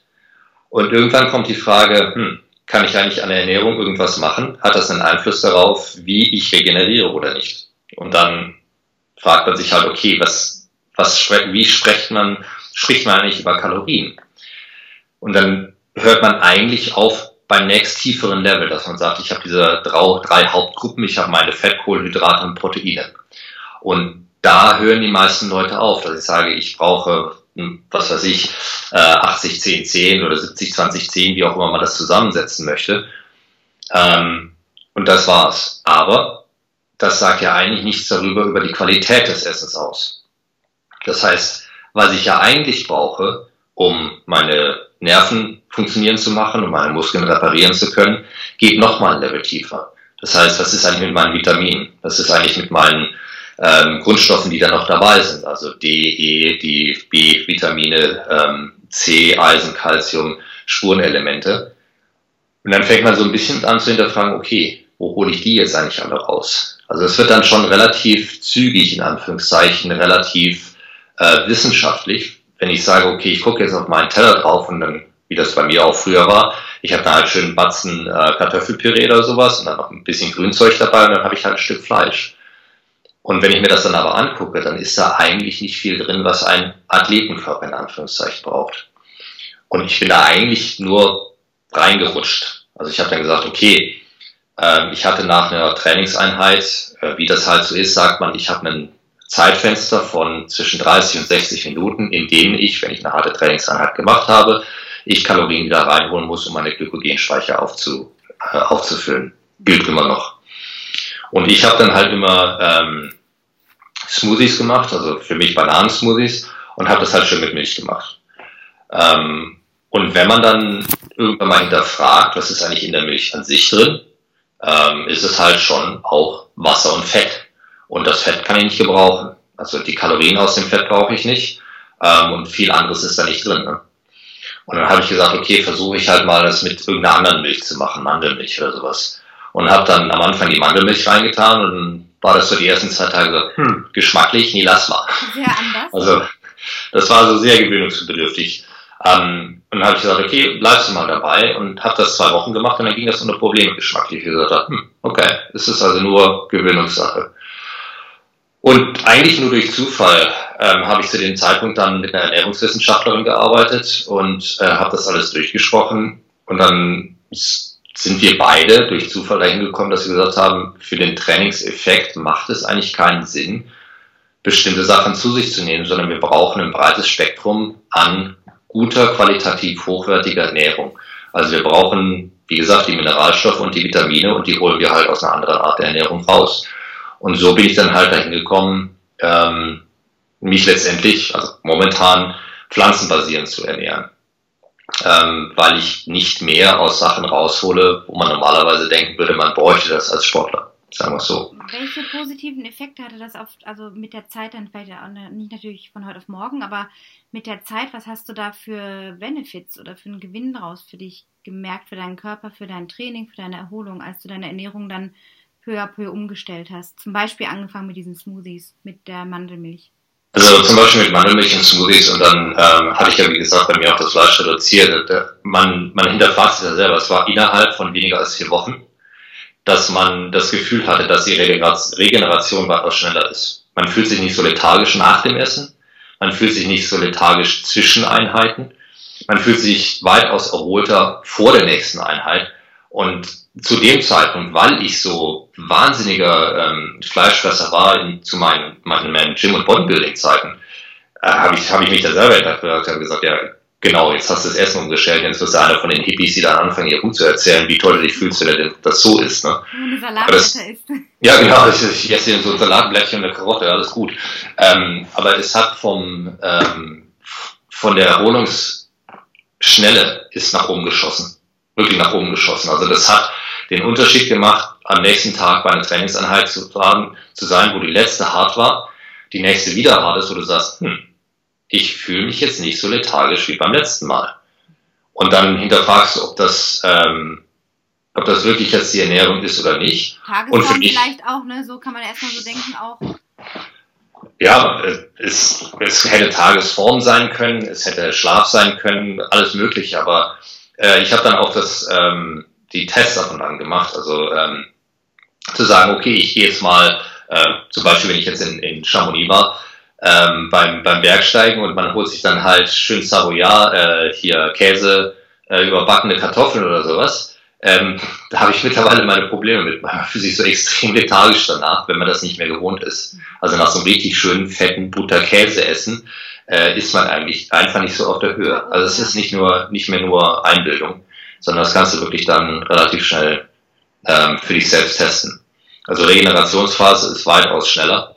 Ähm, die Qualität des Essens, äh, der, der Inhalte scheint dem Körper besser zu tun. Kann ich auch gerne wissenschaftlich darüber reden, aber dafür haben wir die Zeit nicht. Ähm, aber wollen wir natürlich auch dazu sagen, es ist auch hier wiederum nicht der, der gehobene Zeigefinger, sondern es ist nie die Frage, ich bin Pflanzen, hauptsächlich pflanzenbasierter Esser, also wenn ich mal einen, einen Eimkuchen habe oder äh, beim Pfannkuchen oder sowas drin, dann fällt mir auch kein Zacken aus der Krone.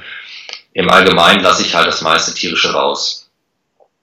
Ähm, das heißt aber noch lange nicht, dass es so eine ähm, Entscheidung sein muss zwischen, wenn ich Fleisch esse, bekomme ich folgende Sachen und wenn du kein Fleisch isst, dann siehst du quasi aus wie so ein White Walker aus Game of Thrones. Ähm, das sind nicht so die zwei Sachen, sondern was halt häufig passiert ist, dass man, wenn man viel Fleisch isst, dass der Hauptbestandteil mittlerweile vieler Leute Nahrung ist auf dem Teller.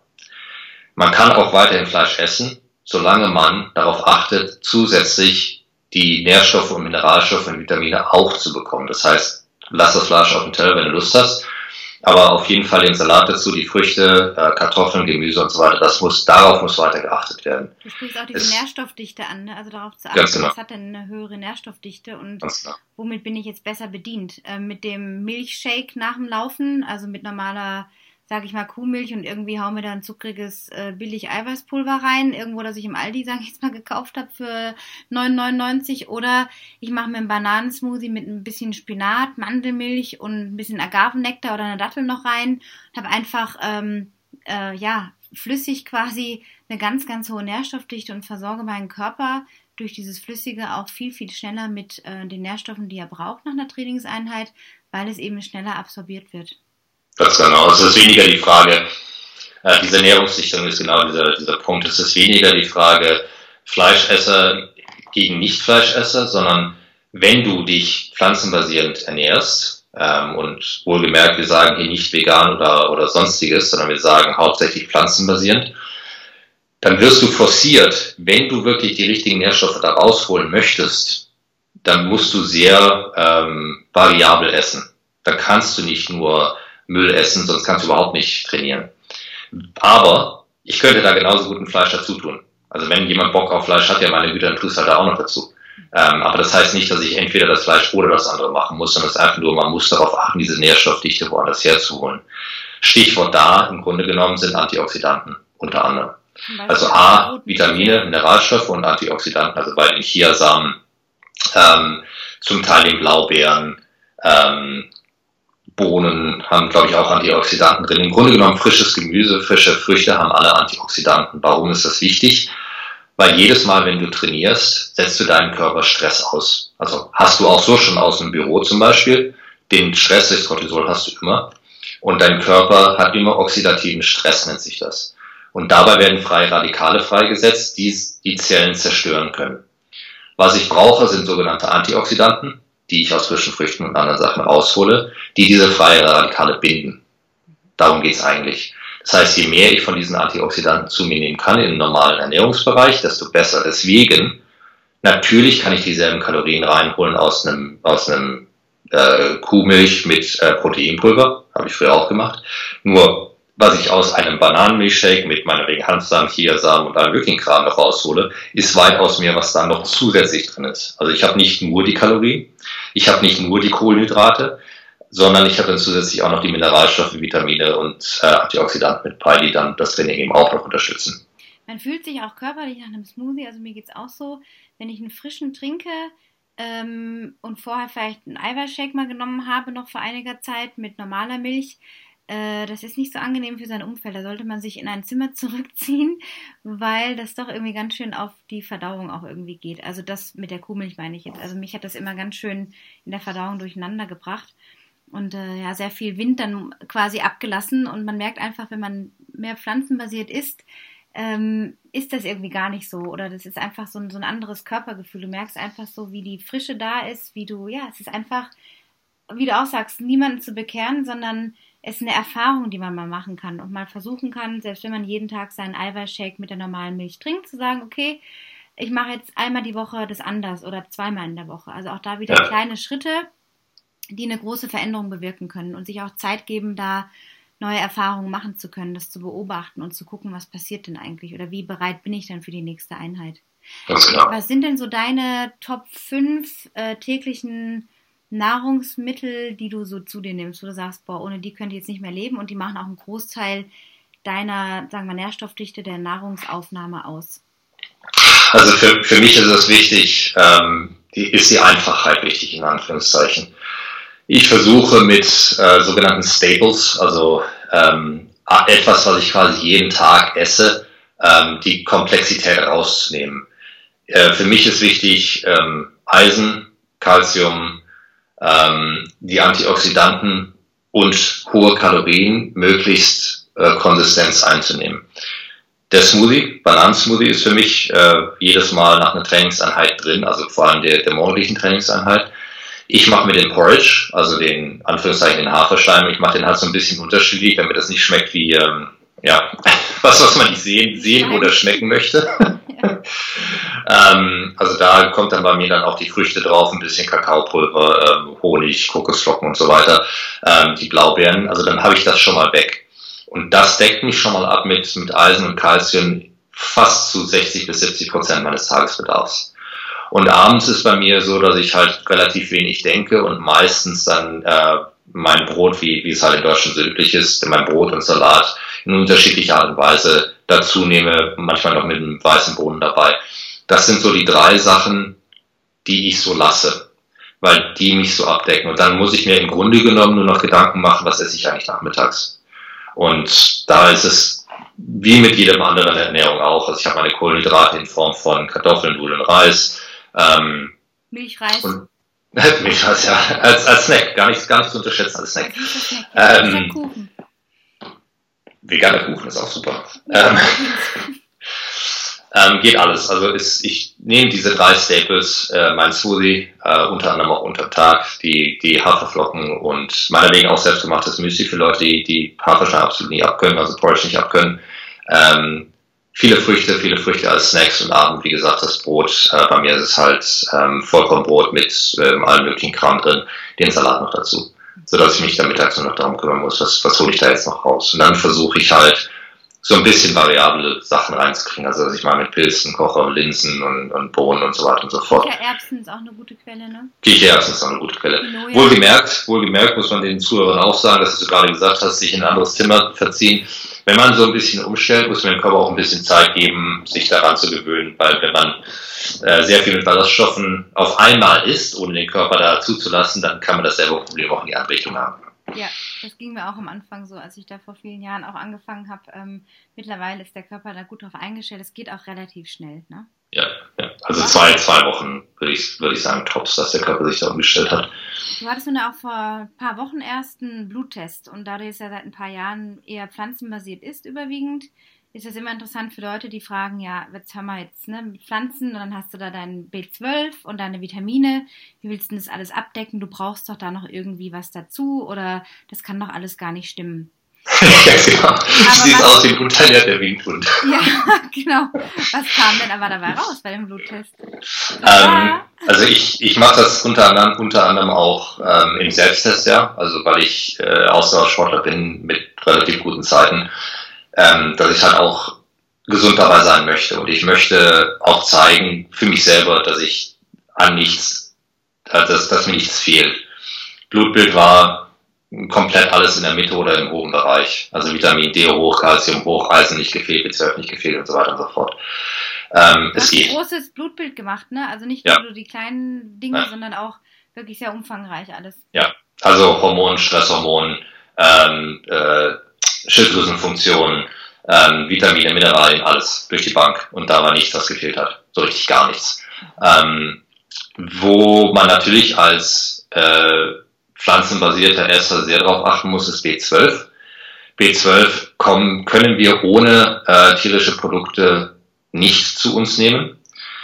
Deswegen gibt's dafür, also Cobalamin, deswegen gibt's dafür kleine Sprays oder Tabletten. Ähm, also sublingual kann so ein kleines Spray unter die, unter die Zunge tun. Muss ich jetzt dazu sagen, dass ich da ein bisschen ja, sporadisch mit umgehe. Also wenn ich, wenn ich dann mal wieder sehe, dass meine Spraydose da irgendwo liegt, dann tue ich das mal wieder unter die Zunge, aber es ist nicht so, dass ich religiös da jeden Tag dahinter bin. Und das hat auch keinen Unterschied gemacht. Von dem Spray habe ich noch gar nichts gehört. Das ist also ein hat dieses B12 dann drin, oder? Ja, also B12 ist Cobalamin ähm, und im Grunde genommen ähm, gibt es das als Spray-Version für unter die Zunge. Ähm, kann man sich im Internet, glaube ich, auch bestellen.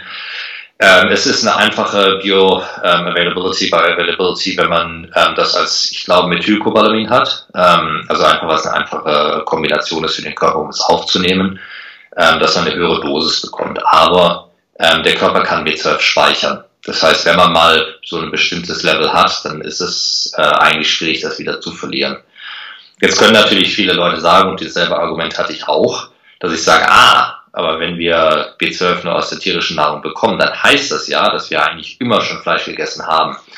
Stimmt so nicht ganz, weil das B12 eigentlich auf allen ähm, Pflanzen und auf dem Boden vertreten war äh, weil es durch Bakterien hergestellt wird, wir die aber durch Düngen und so weiter ziemlich kaputt gemacht haben, sodass wir die Dichte an diesem B12 nicht mehr auf den Pflanzen und auf dem Boden haben, so dass wir das quasi die Tiere als Filter verwenden, die so viel mampfen, dass sie letztendlich dieses B12 in ihrem eigenen Gewebe anlagern und wir das deswegen einfacher aus dem Gewebe der Tiere rausholen können, als wir das normalerweise aus der Natur rausholen hätten können. Das verstehe ich, weil das ist ganz oft das Argument mit dem B12, ne? Das ja, ähm, das andere, was natürlich Leute mal sagen, ist das Eisen. Wie gesagt, Haferflocken hole ich mein Eisen raus und habe ich so richtig gar keine Probleme mit. Ähm, also da war auch so, dass ich sage, oh, da schauen wir mal, was dabei so rauskommt. Ähm, Vitamin D, ähm, für mich brauche ich keine Präparate. Ich war halt viel im Freibad am Schwimmen. Ich bin halt auch ähm, früh morgens dann, also Anführungszeichen früh für Deutschland früh morgens in einem Schwimmbad 8 Uhr. Ähm, da kriegt man genug Sonne ab, ähm, als dass man die Vitamin D-Produktion so hoch fährt, dass die mich gefragt haben beim Arzt, ob ich eigentlich äh, zusätzlich noch Präparate nehme, weil das so hoch sei. Also da bin ich auf jeden Fall, habe ich einen Top-Up für den Winter. Im Winter, äh, vor allem in den Breitengraden hier oben äh, und noch weiter nördlich, ist es zuträglich, irgendwann mal Präparate zu sich zu nehmen. Eigentlich sollte man durch den Winter kommen, wenn die äh, Vitamin D äh, Storage äh, so, so hoch sind, dass man in den Winter ähm, aufgeladen reingeht. Dann sollte man eigentlich im Frühjahr auch wieder rauskommen und die sollten nicht ganz leer sein. Aber ich glaube, ab späten Oktober bis äh, April, glaube ich, steht die Sonne in dem Winkel, in dem der Körper durch die Haut nicht genug Vitamin D produzieren kann, also durch die Sonneneinstrahlung die Haut Vitamin D produzieren kann. Warum ist das wichtig? Ohne Vitamin D schlechte Kalziumaufnahme. Und gerade wenn wir natürlich unsere Knochen beanspruchen, wollen wir keine äh, Osteoporiose, Osteopenia, wollen wir alles nicht haben. Ja. Also in, insgesamt in dem Blutbild war nichts drin, was mir gefehlt hat. Nichts, wo ich irgendwie grenzwertig schlecht gewesen wäre, eher in die andere Richtung. Und das sind, was viele Leute nicht verstehen. Natürlich ist dann auch mein Cholesterol super niedrig, ähm, also das Anführungszeichen schlechte Cholesterol. Ähm, äh, das LDL ist, ist super niedrig, weil ich einfach nichts aufnehme. Ist was, was auch viele Leute so ein bisschen falsch verstehen. Man redet immer von dieser Ratio zwischen HDL und LDL. Wenn die in einem bestimmten Bereich sei, sei man eigentlich ganz gesund. Hm. Ähm, Cholesterin ist quasi, nimmt man nur auf aus tierischen Produkten. Wenn du kein tierisches Produkt hast, hast du auch kein hohes LDL. Geht einfach nicht. Also es ist schon genetisch auch, aber es ist auch sehr viel ähm, mit Nahrung dabei versteckt. Also auch da wieder so, ne, der Aufruf einfach an den Zuhörer zu gucken, okay, vielleicht habe ich selber mal Interesse für mich rauszufinden, wo stehe ich denn gerade, was sehe ich denn schwarz auf weiß, äh, dazu das Gefühl auch, diese subjektive Wahrnehmung nehmen, okay, fühle ich mich irgendwo schlapp oder auch nicht? Und das dann abgleichen mit diesem Blutbild, das ist heute eine kleine Investition, das lohnt sich äh, und dann gucken, okay, wenn ich einen gewissen zu niedrigen Wert habe, wie kann ich das vielleicht über die Ernährung mal ein paar Wochen anders steuern, um dann vielleicht neue Ergebnisse zu kriegen und dazu mein Wohlbefinden noch zu steigern. Ganz genau. Ich habe das ja auch gerade bei Frauen, muss man noch sagen, weibliche Athletinnen ganz, ganz oft Eisenmangel. Ich habe auch immer wieder Klientinnen, die über Eisenmangel klagen. Ähm, ist wirklich ein Thema. Dazu ja auch der Zyklus und was da so abläuft und auch wenn der Zyklus ausbleibt im Ausdauersport, also das haben wir letztes Mal auch angesprochen.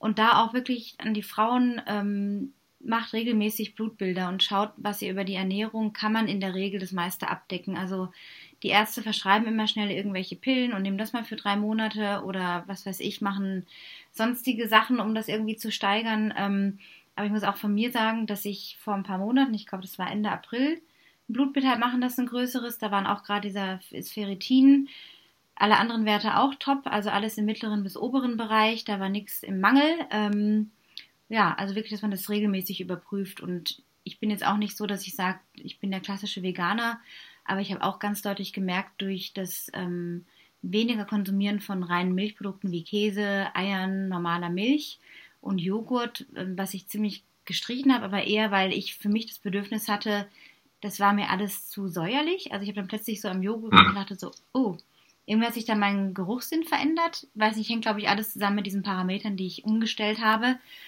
Ähm, und esse jetzt vielleicht einmal die Woche noch eine halbe Scheibe Käse, aber es macht mich auch nicht mehr an. Äh, Kuhmilch sowieso gar nicht. Ähm, weiche da auf Soja, auf Hafer, auf äh, Mandelmilch aus, worauf ich ja gerade Lust habe.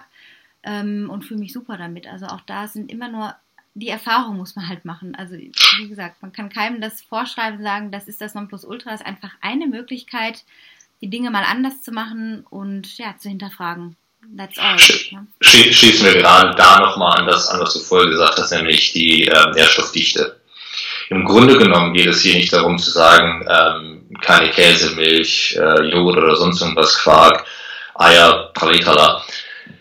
Ähm, wo Leute sagen, ach, ihr habt doch wirklich einen an der Klatsche, wenn ihr ständig darüber Soja schmeckt ja wie ähm, Karton oder so. Ähm, A, wenn jemand umstellen möchte und was anderes probieren möchte, es gibt viele Marken, und einige dieser Marken schmecken wirklich wie eingeschlafene Füße. Ähm, also da wirklich andere Marke ausprobieren. Absolut, also, das sind Differenzen teilweise. Boah. Da fragt man sich, das kann doch nicht sein, dass das das gleiche Produkt ist. So so, habt ihr mal Geschmacksteste gehabt bei der Hafermilch? Dankeschön. Uah. Ähm, Tofu ist auch so eine Sache.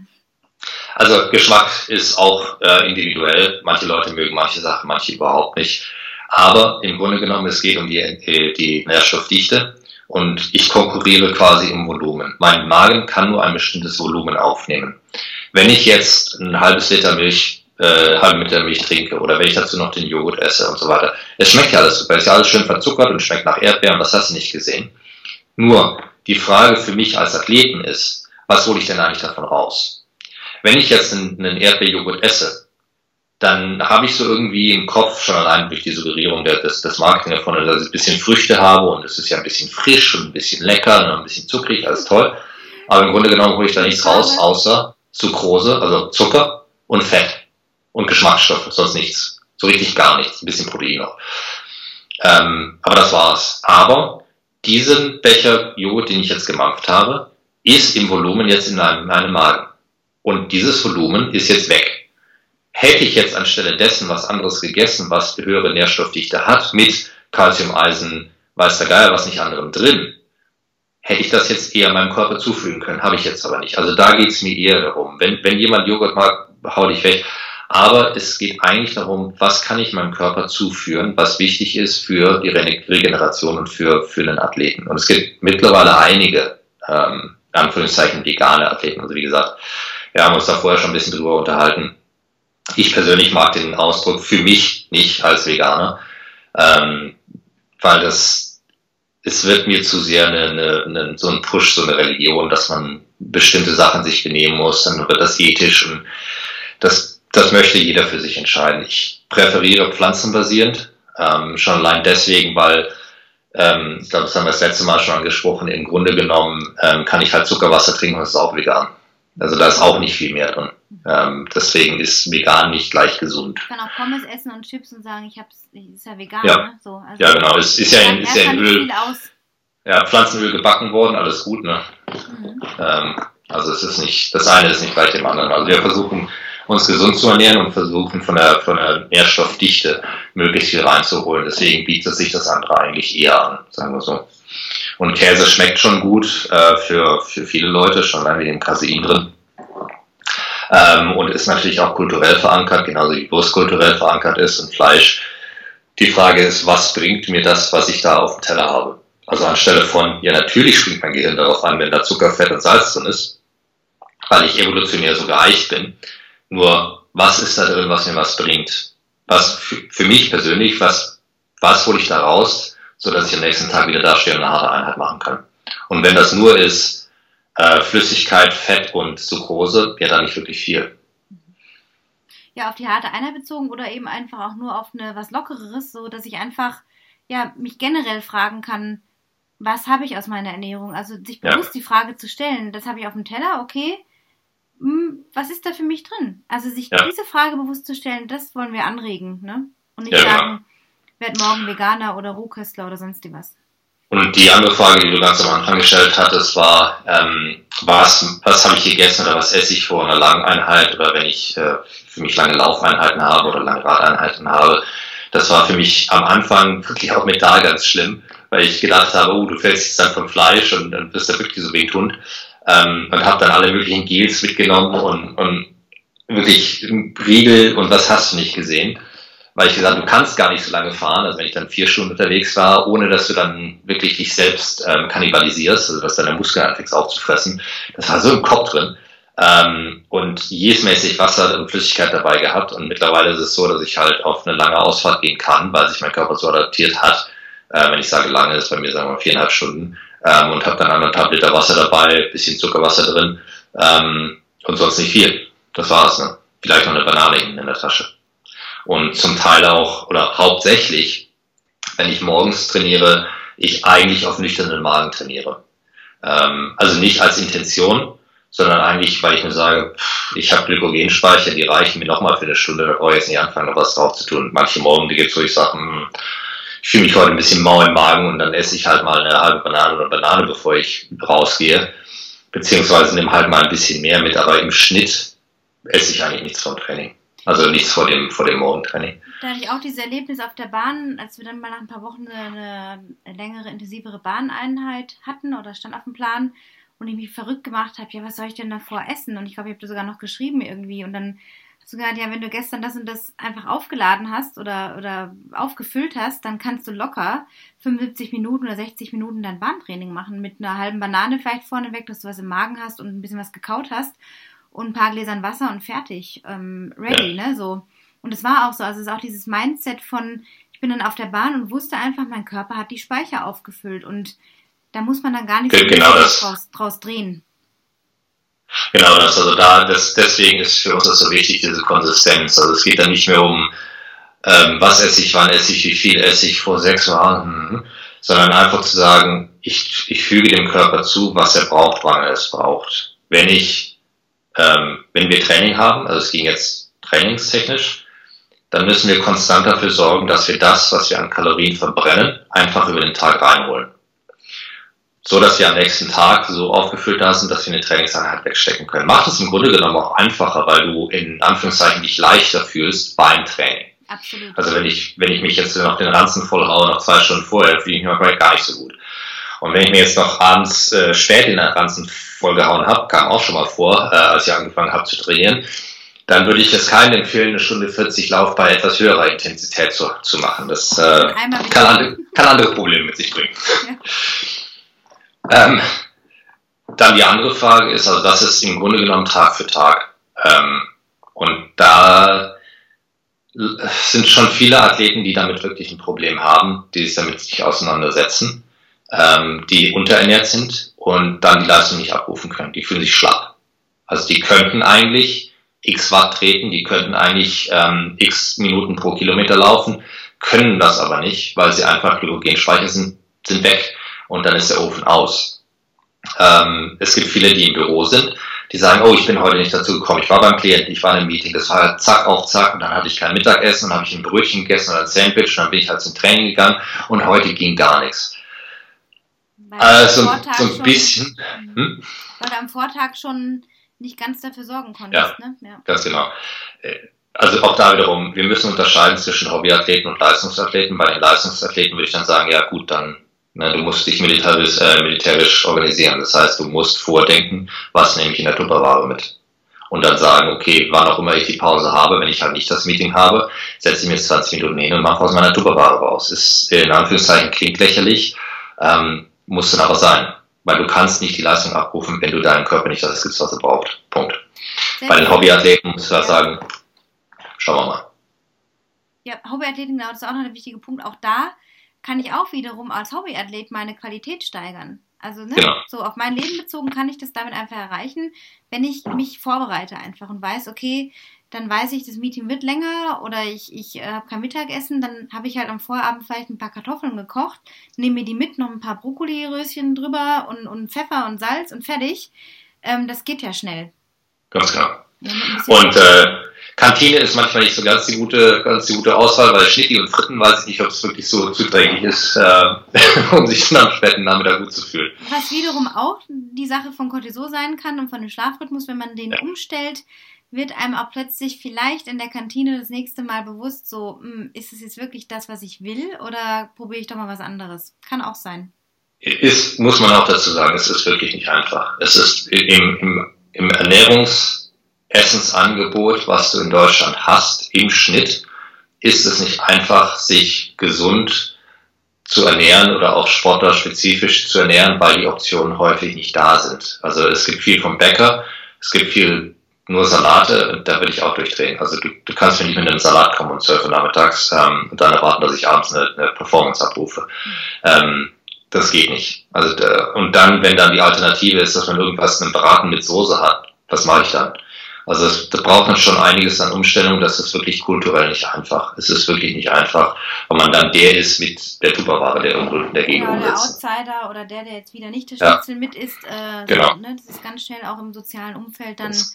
Oder das, das, äh, das Weinchen, das man dann zum Mittagessen nicht mittrinkt beim Italiener, weil es Mittagstisch vielleicht ist oder so, ja. ist auch schwierig. Ganz, ne? ganz genau. Ja, und dann die nächste Frage war, also das ist die, die Trainingsernährung. Die nächste Frage ist, was mache ich mit einer Wettkampfernährung? Ähm, Worauf kommt es an? Ja, also wenn ich jetzt um 9 Uhr morgens oder um 8 Uhr morgens, sagen wir mal 8 Uhr morgens einen Start habe, ja. zu einem Marathon und länger, ähm, was muss ich beachten? Ja, ich glaube, da hast du eine ganz gute Erfahrung gemacht. ja, okay, dann einmal vom Zugspitz Ultra Trail die 25 Kilometer. Morgens war, glaube ich, um 9 der Start, wenn ich mich nicht erinnere. Und ich dachte, ja, ich mache das mal so, wie ich das halt immer mache. Futtere so, ja, zwei Stunden bis ein bisschen drunter morgens meinen Amaranth und Haferflocken und Milch und was ich da halt sonst noch so da drüber tue. Ein paar Mandeln oder so. Und dann gehe ich mal an den Start. Das habe ich dann auch so gemacht und habe ja auch die Absicht gehabt, das schon gut zu laufen, ähm, relativ schnell anzugehen und die Anstiege gut mitzunehmen, ohne Stöcke und war es wirklich ein Experiment. Und habe am ersten Anstieg schon gegen Ende des ersten Anstiegs gemerkt, ui, irgendwie zieht es mir den Saft raus. Obwohl ich ja mich fit gefühlt habe und auch relativ ausgeruht. Also ich war jetzt nicht irgendwie, äh, wie soll ich sagen, zu müde von irgendeinem Training, sondern ich habe gemerkt, ich habe keine Energie in den Muskeln, wo ich sie brauche. Und habe ich Tailwind genommen war aber auch herzfrequenztechnisch schon so über den 160, dass ich wirklich äh, diese, diese Mehrfachzucker auch schlecht verwerten konnte und habe dann mehr oder weniger mich auf Cola verlassen müssen, äh, vor allem am letzten Anstieg da, bevor es auf den Downhill ging. Ähm, war eine unschöne Erfahrung. Ich habe es natürlich irgendwie auch durchgekriegt, weil ich wusste, okay, das ist absehbar mit den Stunden, du bist jetzt nicht irgendwie 15 Stunden unterwegs, ähm, wird schon irgendwie klappen, aber schön war es nicht. Und dann kam die Umstellung zu vier Stunden vorher nur noch gewisse Sachen zu essen. Nämlich selbstgekochten Milchreis mit Hafermilch, äh, Apfelmus, Agavennektar, bisschen Zimt ähm, und das war's. Und das hat natürlich bewirkt dann beim Stubai zwei Wochen später, dass ich aus dem vollen Training raus mit ein bisschen, naja, so lala frischen Beinen, mittelmäßig frischen Beinen einfach so eine Energie hatte in den Muskeln. Ich habe diesen Switch total gemerkt, dass mein Verdauungsapparat nicht mehr mit was anderem beschäftigt war, sondern weil ich eben vier Stunden vorher gegessen hatte, und zwar eine richtig große Portion, noch eine Semmel mit irgendwie Marmelade oder Honig dazu und einen Kaffee, und vier Stunden quasi Verdauungszeit hatte, hatte ich die Energie da, wo ich sie brauchte. Und so hat auch alles mit dem Tailwind geklappt und erst an der letzten Verpflegung, vorletzten, habe ich dann Cola genommen, weil der Anstieg sehr steil wurde, meine Herzfrequenz auch ein bisschen über 160 dann war. Aber insgesamt war das einfach ein viel zufriedenstellenderes Ergebnis, ähm, weil die Ernährung so abgestimmt war. Und das kann man auch wieder nur erfahren. Also, ne, wir können jetzt hier viel erzählen, aber ich habe jetzt diesen direkten Vergleich und weiß einfach, dass es besser funktioniert hat und dass Ballaststoffe auch einen Tag vor einem Wettkampf äh, oder kurz vorm Start, wie zum Beispiel das klassische Vollkornbrot mit irgendwas drauf oder das Brötchen, weil ich will ja noch Körner essen, ist ja gesund, so nach dem Motto, einfach den Schuss nach hinten auslöst. Total im wahrsten Sinne des Wortes. Weil was im Körper passiert, wenn wir solche Ballaststoffe noch nehmen. Ganz genau. Also das, was du beschrieben hast, ähm, ist wirklich dieser Erfahrungswert. Ähm, man muss sich hinterfragen, ich, wir, wir reden immer über Intention. Warum mache ich was? Was brauche ich eigentlich, um Leistung abrufen zu können? Wenn ich unterschiedliche Längen an Distanzen habe, sagen wir mal, wir reden von Wettkampf bis zu einer Stunde, Wettkampf bis zu zwei Stunden und dann im Grunde genommen alles, was darüber rausgeht. Wenn deine Speicher aufgefüllt sind in deinem Körper, wir reden hier vom Glykogenspeicher, also den Zuckerspeichern in deinem Körper, ähm, dann kannst du je nach Training, ähm, Trainingsfitness, also je nachdem, wo du stehst, äh, fitnesstechnisch, zwischen 60 und 90 Minuten ausschließlich auf Glykogen zurückgreifen.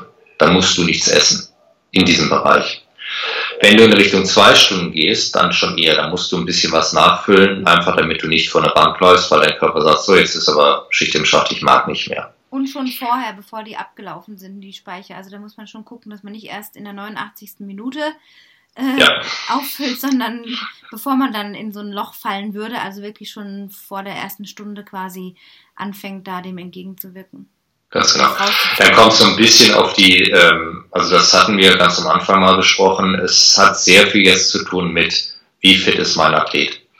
Wenn ich jemanden habe, der jetzt anfängt, und deswegen haben wir ganz am Anfang über diese Herzfrequenz gesprochen, wenn die Herzfrequenz zu hoch ist, auf 160, 170, dann wird es wahnsinnig schwierig, in irgendeiner Weise irgendwas aufzunehmen, weil das, das Blut einfach nicht dahin kommt. Ähm, das, dir wird die Ernährung einfach nur im Magen sitzen oder im Darm sitzen und das war's du wirst es nicht absorbieren können. Deswegen ist es so wichtig, einen Athleten aerobisch fit zu machen, damit die Herzfrequenz runterkommt, damit ich was zu mir nehmen kann, beziehungsweise dass meine Herzfrequenz nicht so hoch ist, weil es ist immer ein Zusammenhang zwischen wie fit bin ich und wie viel Energie ziehe ich ab aus meinem Kohlenhydraten, Kohlenhydrat-Glykogenspeicher im Vergleich zu meinem Fettspeicher. Nur jemand, der wirklich so trainiert ist, dass er die Herzfrequenz runterhält, wird auch mehr Fettverbrennung haben im Vergleich zu jemandem, der die Herzfrequenz sehr hoch hält, der wird eher Kohlenhydrat haben. Also ein Sprinter ist eher Kohlenhydrat, ein Marathonläufer sehr fett adaptiert. Das ist eine langwierige Sache. Also deswegen ist das im Allgemeinen schon mal so wichtig, die Fitness aufzubauen, um dahin zu kommen. Wenn es dann in den Wettkampf geht, dass ein sehr, sehr kurzer, sehr intensiver Wettkampf ist, also sei es die 10 Kilometer, sei es der Halbmarathon, bei wirklichem, äh, richtig rassigem Tempo, äh, kann man sehr wenig aufnehmen, zu sich nehmen. Das heißt, da ist es sehr wichtig, an den Wettkampfstart zu kommen und die Glykogenspeicher voll zu haben.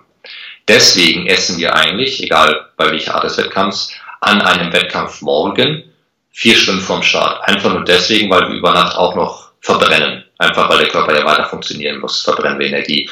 Und das ist so zwischen 800.000 Kalorien, je nach Körpergröße und nach Geschlecht, ähm, verbrennen wir so viel. Das heißt, das müssen wir eigentlich morgens noch reinschöpfen. So.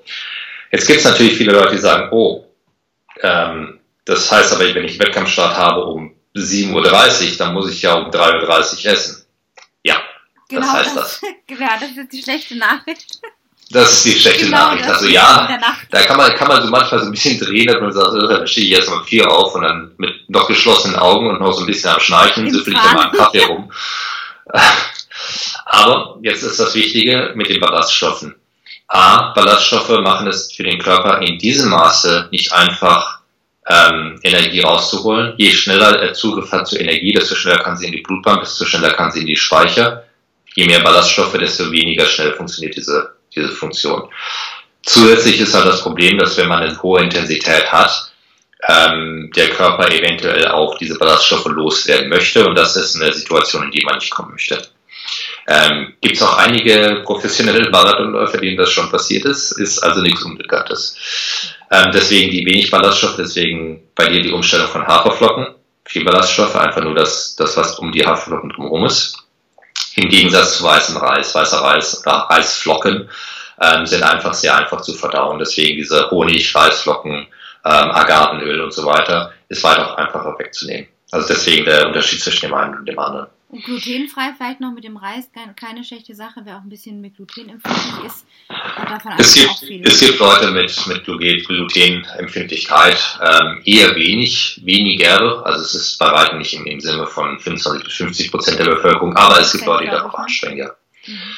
Ähm, also da auch im Selbsttest, was, was ist wirklich wichtig. Aber das Wichtige sind wirklich die Kalorien frühzeitig reinzukriegen, äh, Kaffee für viele Leute, einfach um die Verdauung in Gang zu bringen, damit man, wenn man am Start ist, wirklich nichts mehr im System hat. Deswegen als Planung, wenn man was wirklich Langes macht, also einen Ultra oder einen Ironman oder so, an sich auch drei Tage vorher die Ballaststoffe aus dem Essen rauszunehmen und dann wirklich nur ein langweiliges äh, Essen zu essen, wie äh, nur Pasta mit publiger Tomatensauce und dergleichen. Meinetwegen auch Lollis, also wird dann ungesund mit Cola-Lollis und so ein Kram äh, einfach nur um wirklich Zucker und Kalorien zu haben. Da ist dann nicht mehr wichtig, was an, an Nährstoffen drin ist, in Anführungszeichen. So, und dann, jetzt wird es wichtig, im Wettkampf, das ist quasi für die Stunde oder die zwei Stunden, ähm, diese 800 bis 1000 Kalorien über Nacht, von der Nacht wieder aufzufüllen. Haben wir die jetzt aufgefüllt, ist jetzt die Frage, okay, was machen wir jetzt in einem, in einem langen Wettkampf? Wenn du gut trainiert bist, hast du ähm, Glykogenspeicher für eine bis anderthalb Stunden. Jetzt musst du anfangen, aber das aufzufüllen im Wettkampf, was du verlierst. Und das hatten wir ja besprochen ganz am Anfang. Ähm, du kannst wegkommen mit sporadischem Essen bis, je nachdem wie trainiert du bist, 40 bis 60 Kilometer. Jetzt da hinten raus wird es dann kritisch. Wenn du dann nicht mehr die Energie hast und die nicht zugefügt hast, dann läufst du vor eine Wand und wirst das eine ganz schöne Qual. Wenn bei einem Wettkampf wie einem halben Ironman die Intensität doch sehr hoch ist beim Laufen, da ist auch die Herzfrequenz sehr hoch, ist es für dich fast ein Ding der Unmöglichkeit, Energie genug aufzunehmen. Das heißt, es ist dann wirklich noch simpler Zucker. Also für uns heißt das, äh, für viele von uns heißt das, Cola. auf eine Cola. Cola ohne Kohlensäure. Ausschließlich eine Station Cola ohne Kohlensäure, eine Station Wasser. Und du kriegst davon ja vielleicht 100 Milliliter ab, der Rest ist in der Nase oder auf der Kleidung. ähm, genau. Oder ja, genau. Also im Grunde paar Stückchen ab, die dich wieder weitertragen bis zur nächsten Station. Ganz genau.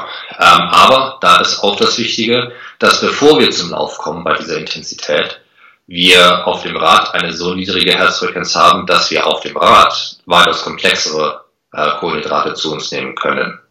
Ähm, deswegen muss die Herzfrequenz halt tiefer sein. Ist natürlich auch so, weil wir unser eigenes Gewicht nicht tragen müssen, weil wir auf dem Hobel sitzen und nicht die Arme verwenden müssen, sondern wir sitzen und lassen nur die Beine laufen. Aber für die Ultraläufer heißt das, weil ihr ständig auf den Beinen seid, habt ihr auch natürlich ein bisschen niedrigeres Tempo, aber ihr verbrennt genauso Kalorien und das für sehr, sehr, sehr, sehr lange Zeit. Das heißt, für Leute, die sehr lange laufen, die trainiert sind, müssen sie darauf achten, dass sie genug Kohlenhydrate pro Stunde zu sich nehmen, weil sie quasi einen Eimer mit Löchern haben. Der Eimer, der wird Wasser reingefüllt, die Löcher sind offen, Wasser läuft raus und es ist jetzt an dir, das Wasser von oben wieder nachzukippen. Das ist im Grunde genommen, was du pro Stunde machen musst.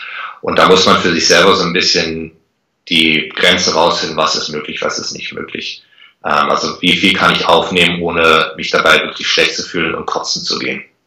Ähm, es gibt viele Leute, die kotzen gehen. Also das ist auch kein Geheimnis. Ne? Also die dann Magen-Darm-Krämpfe haben, die auch Durchfall bekommen, die kotzen gehen, weil sie halt die Ernährung nicht hinkriegen. Das ist eine Riesensache, ist auch eine riesen leistungsbeeinflussende Sache. Also wo du normalerweise, sagen wir mal, du hast einen flachen Kurs und du könntest normalerweise 16 bis 18 Stunden laufen, dann geht das halt in Richtung X hoch, weil es halt nicht mehr ging.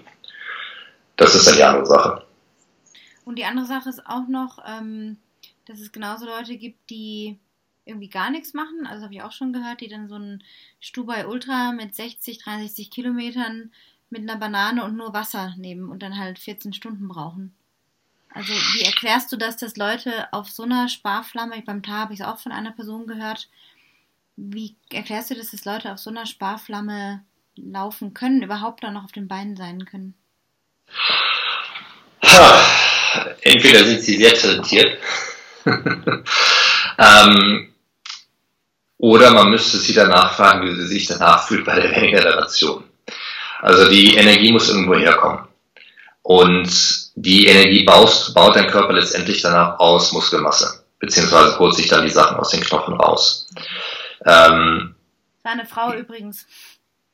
Ähm, bei 14 Stunden, wenn die, sagen wir mal, genetisch so veranlagt sind, dass sie grundsätzlich eine niedrigere Herzfrequenz haben, dann haben sie Fettmetabolismus und das kann schon, kann die schon mal, sagen wir mal, in Richtung sechs, sechs, sieben Stunden bringen. Also, dass du einfach nicht so viel brauchst. Ähm, danach fängst du dann halt dich selber zu, an zu zerfressen. Das heißt, du, dein Körper zieht dir das aus den Muskeln ab und ich würde behaupten, dass es ungesund ist, sagen wir so. Das heißt, die Regenerationsphase danach wird länger dauern und du wirst ähm, über kurz oder lang, würde ich jetzt behaupten, stelle ich in den Raum, ähm, Verletzungen bekommen, unterernährt sein, äh, zum Teil chronische Sachen bekommen. Also wir reden hier über Jahre. Also wir, wir sagen jetzt hier nicht eine Saison oder einen Lauf oder sonst irgendwas, sondern wir sagen, wir gucken uns mal denselben Athleten an in fünf Jahren oder in vier Jahren und nicht nur dieses Jahr und das nächste Jahr. Ähm, also das ist fast ein Ding der Unmöglichkeit. Also da ist es wirklich eine Art von Raubbau, ne? wenn man wirklich meint, man, ja. man macht seine Ultras und kommt irgendwie durch wie gesagt, auch da wieder die Langfristigkeit, die wir hier echt betonen, dass man ja. die Weichen dafür stellt, dass man in 10, 15, 20 Jahren oder noch länger auch noch in der AK 70 äh, meinetwegen äh, irgendwelche Blumentöpfe gewinnen kann, weil man die Weichen da jetzt schon gestellt hat. Ja. Der kurze Ruhm, der währt nicht lang, ne? Ja, also das ist, es ist wirklich schwierig. Es, man kann das leider immer nur im, in Anführungszeichen im Nachhinein beweisen wenn man im Nachhinein sich die Leute anguckt. Es, es könnte natürlich jetzt auch viele geben, die zuhören und sagen, tja, ist mir ja wurscht, wenn ich da 14 Stunden laufen kann und dann halt in drei Jahren nicht versuche dabei, dann ist mir egal, weil dann habe ich ja super Leistung abgeliefert, das ist ja genau das, was ich haben will. Ja, ähm, geht schon, gibt's auch. Es gibt Leute, die so trainieren. Ich persönlich würde diese Art des Trainings nicht unterstützen. Punkt. Also wenn das Leute machen wollen, sie wollen sich das Grab schaufeln, meinetwegen be my guest. Ja, da auch Trainer, Aber, die dahin steuern, ihre Athleten, das gibt es auch und die sollen das auch so machen. Ich denke, es ist immer so die Absicht, so sich zu hinterfragen, wo sehe ich mich selber, wie will ich das denn selber gestalten. Ja. Ne? Im, Im, Grunde ist es die eigene Wahl. Ja, und es soll, es soll jetzt auch keine Warnung oder, oder ähm, Einschüchterung sein, aber es gibt leider auch unschöne ähm, unschöne Erkenntnisse, sagen wir so, oder Begebenheiten, weil das alles zusammenhängt mit, mit in diesem Falle dann Unterernährung, ähm, dann psychischem Zerfall, also physischem Zerfall, der dann ja natürlich auch nagt, das Cortisol kommt nach oben, dann haben wir auch psychischen Zerfall, diese systemische äh, Ermüdung. Man schläft dann nicht mehr gut oder zu viel, man wird depressiv. Und ähm, es gibt auch einige, die dann leider auch äh, ja, Schritte machen, die dann nicht ganz so gut sind. Die kommen sehr häufig auch im Ausdauersport vor. Das, das gibt es schon auch, also man sollte das nicht unterschätzen. Ja, auch ein Thema, dem wir uns ja so ein bisschen gewidmet haben, sage ich jetzt mal in Anführungsstrichen, der letzten Monate immer wieder beobachtet haben, auch so wahrgenommen haben, was sich da so tut, auch in der Laufszene, im, im Ausdauersport, auch du kennst auch von Triathleten sicherlich Beispiele, ja, wie Leute dann auch wirklich ähm, alles da reintun, auch als Hobbyathleten und dann gerade bei Frauen auch viel diese Unterernährung zu beobachten ist, was nochmal einen ganzen Podcast-Folge füllen könnte. Aber auch da kann man nur mit gutem Beispiel vorangehen, ähm, dich als Zuhörer bestärken, irgendwie auf deinen Körper zu achten, lieber regelmäßig zu essen, als zu denken, ich muss jetzt aber da noch zwei Kilo runterhungern. Es wird alles zehren und gerade im Ausdauersport äh, wie dem Ultralaufen oder Triathlon meinetwegen, Ironman, Halb Ironman, ähm, es wird zurückfeuern wie ein Bumerang. Und ja, ja da wird irgendwie in so ein gutes Körperfeeling mit sich selber zu kommen und sich selber zu sorgen und auch zu denken, ich bin halt ein, ich kann auch nicht in ein Ferrari oder ein Porsche ähm, billiges Benzin reinfüllen und erwarten, dass ich Hochleistung bringe, ja, oder überhaupt eine Leistung bringe. Also irgendwann geht mir halt der Ofen aus. Also da auch gucken, was fülle ich denn mir rein? Und gerade im Wettkampf auch das so zu sehen im, im Mindset, so vom Denken her, äh, shit, jetzt verbrenne ich ja viele Kalorien und dann verliere, verliere ich vielleicht auch Gewicht. Das ist auch manchmal ein Antreiber für Menschen, dass sie einfach dann auch vielleicht schlank bleiben oder mehr Gewicht verlieren hinterher. Es kann wirklich auch bizarre Absichten haben. Ähm, neben der Leistung, dass sie einfach da leicht sein wollen und eben deswegen nichts zu sich nehmen, aber auch hier einfach das wirklich wie so ein Ferrari sehen. Das ist mein Motor und, oder mein, mein, ja, der muss laufen, ich muss ihn auffüllen, dass er weiterläuft. Ja, weil ja. irgendwann stagniere ich. Ganz genau. Also es ist wirklich diese, ähm, es, es mag doof klingen, aber ich glaube selbst die, die Chrissy Wellington, also die ehemalige Weltmeisterin in, in der Einman-Distanz, hatte das geschrieben, dass sie irgendwann ihren Körper, also weil sie auch, sie beschreibt es im Buch, das, das Selbstbild, was sie von sich hatte, war immer das, dass sie den Körper nicht mochte, wenn er so wirklich athletisch krass dünn wird, also natürlich als Ironman-Distanz-Athletin, mhm. aber dass sie dann letztendlich das auch gesehen hat als Maschine. Ähm, also im positiven Sinne, dass sie gesagt hat, okay, mein, was, das ist ja eigentlich schon krass, dass mein Körper das so alles machen kann und wegstecken kann. Und wenn man das dann als Maschine sieht, wirklich so als Leistungsmaschine, das ist eine erlaubt, eine bestimmte Leistung abzurufen, dann muss man auch diese Maschine in Stand halten. Und da gehört dann halt auch viel dazu. Für uns beide ähm, ist es halt von der Trainingsphilosophie so, wie gesagt, auch wiederum, nochmal, ähm, wir wollen, dass die, lang, äh, die Langhaltigkeit darin haben äh, die Langlebigkeit haben. Und Nachhaltigkeit auch. Nachhaltigkeit, ja. Die Langlebigkeit darin haben. Ich finde persönlich nichts faszinierender, als wenn ich irgendwo bei, einem, bei einer ähm, Weltmeisterschafts-Slotvergabe bin ähm, und ich habe da Leute sitzen, die wirklich Altersklasse zwischen 50 und 70 und am Anfang auch 70 bis 75 sind, wo die echt die Kieferlade runterfällt und du sagst, die sehen aus wie was weiß ich, 40 oder 50, wenn sie 60, 65, 70 sind. Mhm. Ähm, und das halt immer noch schaffen und immer noch gute Zeiten hinlegen. Also nicht der Opa, der hier der letzte Überlebende in der Altersklasse ist, sondern du wirklich Athleten hast, die so gut sind, dass sie das dann noch abrufen können. Die das Feld aufnehmen. Ähm, ja. Ähm, also das finde ich schon, schon faszinierender. Aber man muss schon dazu sagen, das ist ein längerer Weg, als halt diese Kurzlebigkeit mal was abzurufen. Geht schon auch, aber es ist eine andere Philosophie und die vertrete ich persönlich nicht. Also bei mir ist äh, mal trainieren für eine Saison und das dann sein zu lassen. Hm, muss, du musst jemand anders gehen, die Person dann. Ja. Bei, bei, ja. Zu mir auch nicht kommen, ja. Also sehe ja. ich genauso. Das ist ähm, auch das selber so vorzuleben, einfach so in, in seinem Sein, genau das auch, sage ich mal, ja, zu leben. Ich glaube, das ist ganz wichtig, dass man nicht A sagt und B macht oder umgekehrt, sondern ähm, ja, ich auch genau dafür stehe, was ich lebe und du für deins. Und das ist irgendwie ganz wichtig und damit eben auch die, die, ja, die Hobbyathleten, die ambitionierter sind, anzusprechen und zu sagen, hey, das geht, ähm, wir leben das so vor und die und die Werte stimmen halt, es gibt halt messbare Ergebnisse und manchmal kann man das auch unterstützen dann damit, dass man eben sagt, okay, da ist der, der und der Blutwert, äh, das und das Ergebnis, ähm, ja, und dass man dafür einfach steht und diese Vitalität auch ausdrückt. Ich finde das ganz wichtig. Ich, also da auch, auch, so ein bisschen im Abschluss, ähm, was du gerade gesagt hast mit Vitalität. Ich denke halt, man, wir sind im Allgemeinen, glaube ich, eher darauf bedacht, ein natürliches, gutes, sportlich, athletisches Sein ähm, auch zu motivieren, zu sagen, es, es geht bei uns nicht wirklich darum, und selbst wir zwei haben uns darüber unterhalten, zu sagen, geh mal weg vom ähm, Erfolgsdenken, von Platzierung, von Zeit, von sonst irgendwas und hinzu einfach Spaß daran zu haben. Manchmal ist es auch nicht so spaßig, aber im Grunde genommen Spaß an der Bewegung zu haben. Spaß daran zu haben, sich selber herauszufordern.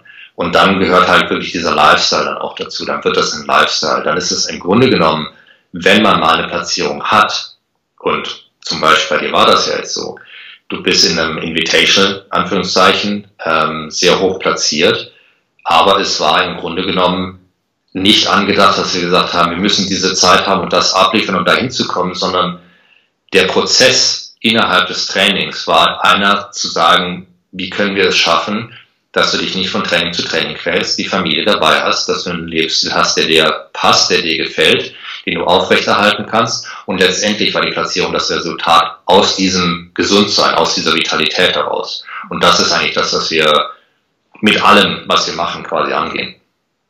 Ja, und das war auch das, das was ich mir erinnere. Das war wie das i-Tüpfelchen, dann dieses Rennen zu laufen und auch damit den unerwarteten Dingen mit Magen und so weiter dann einfach auch umzugehen.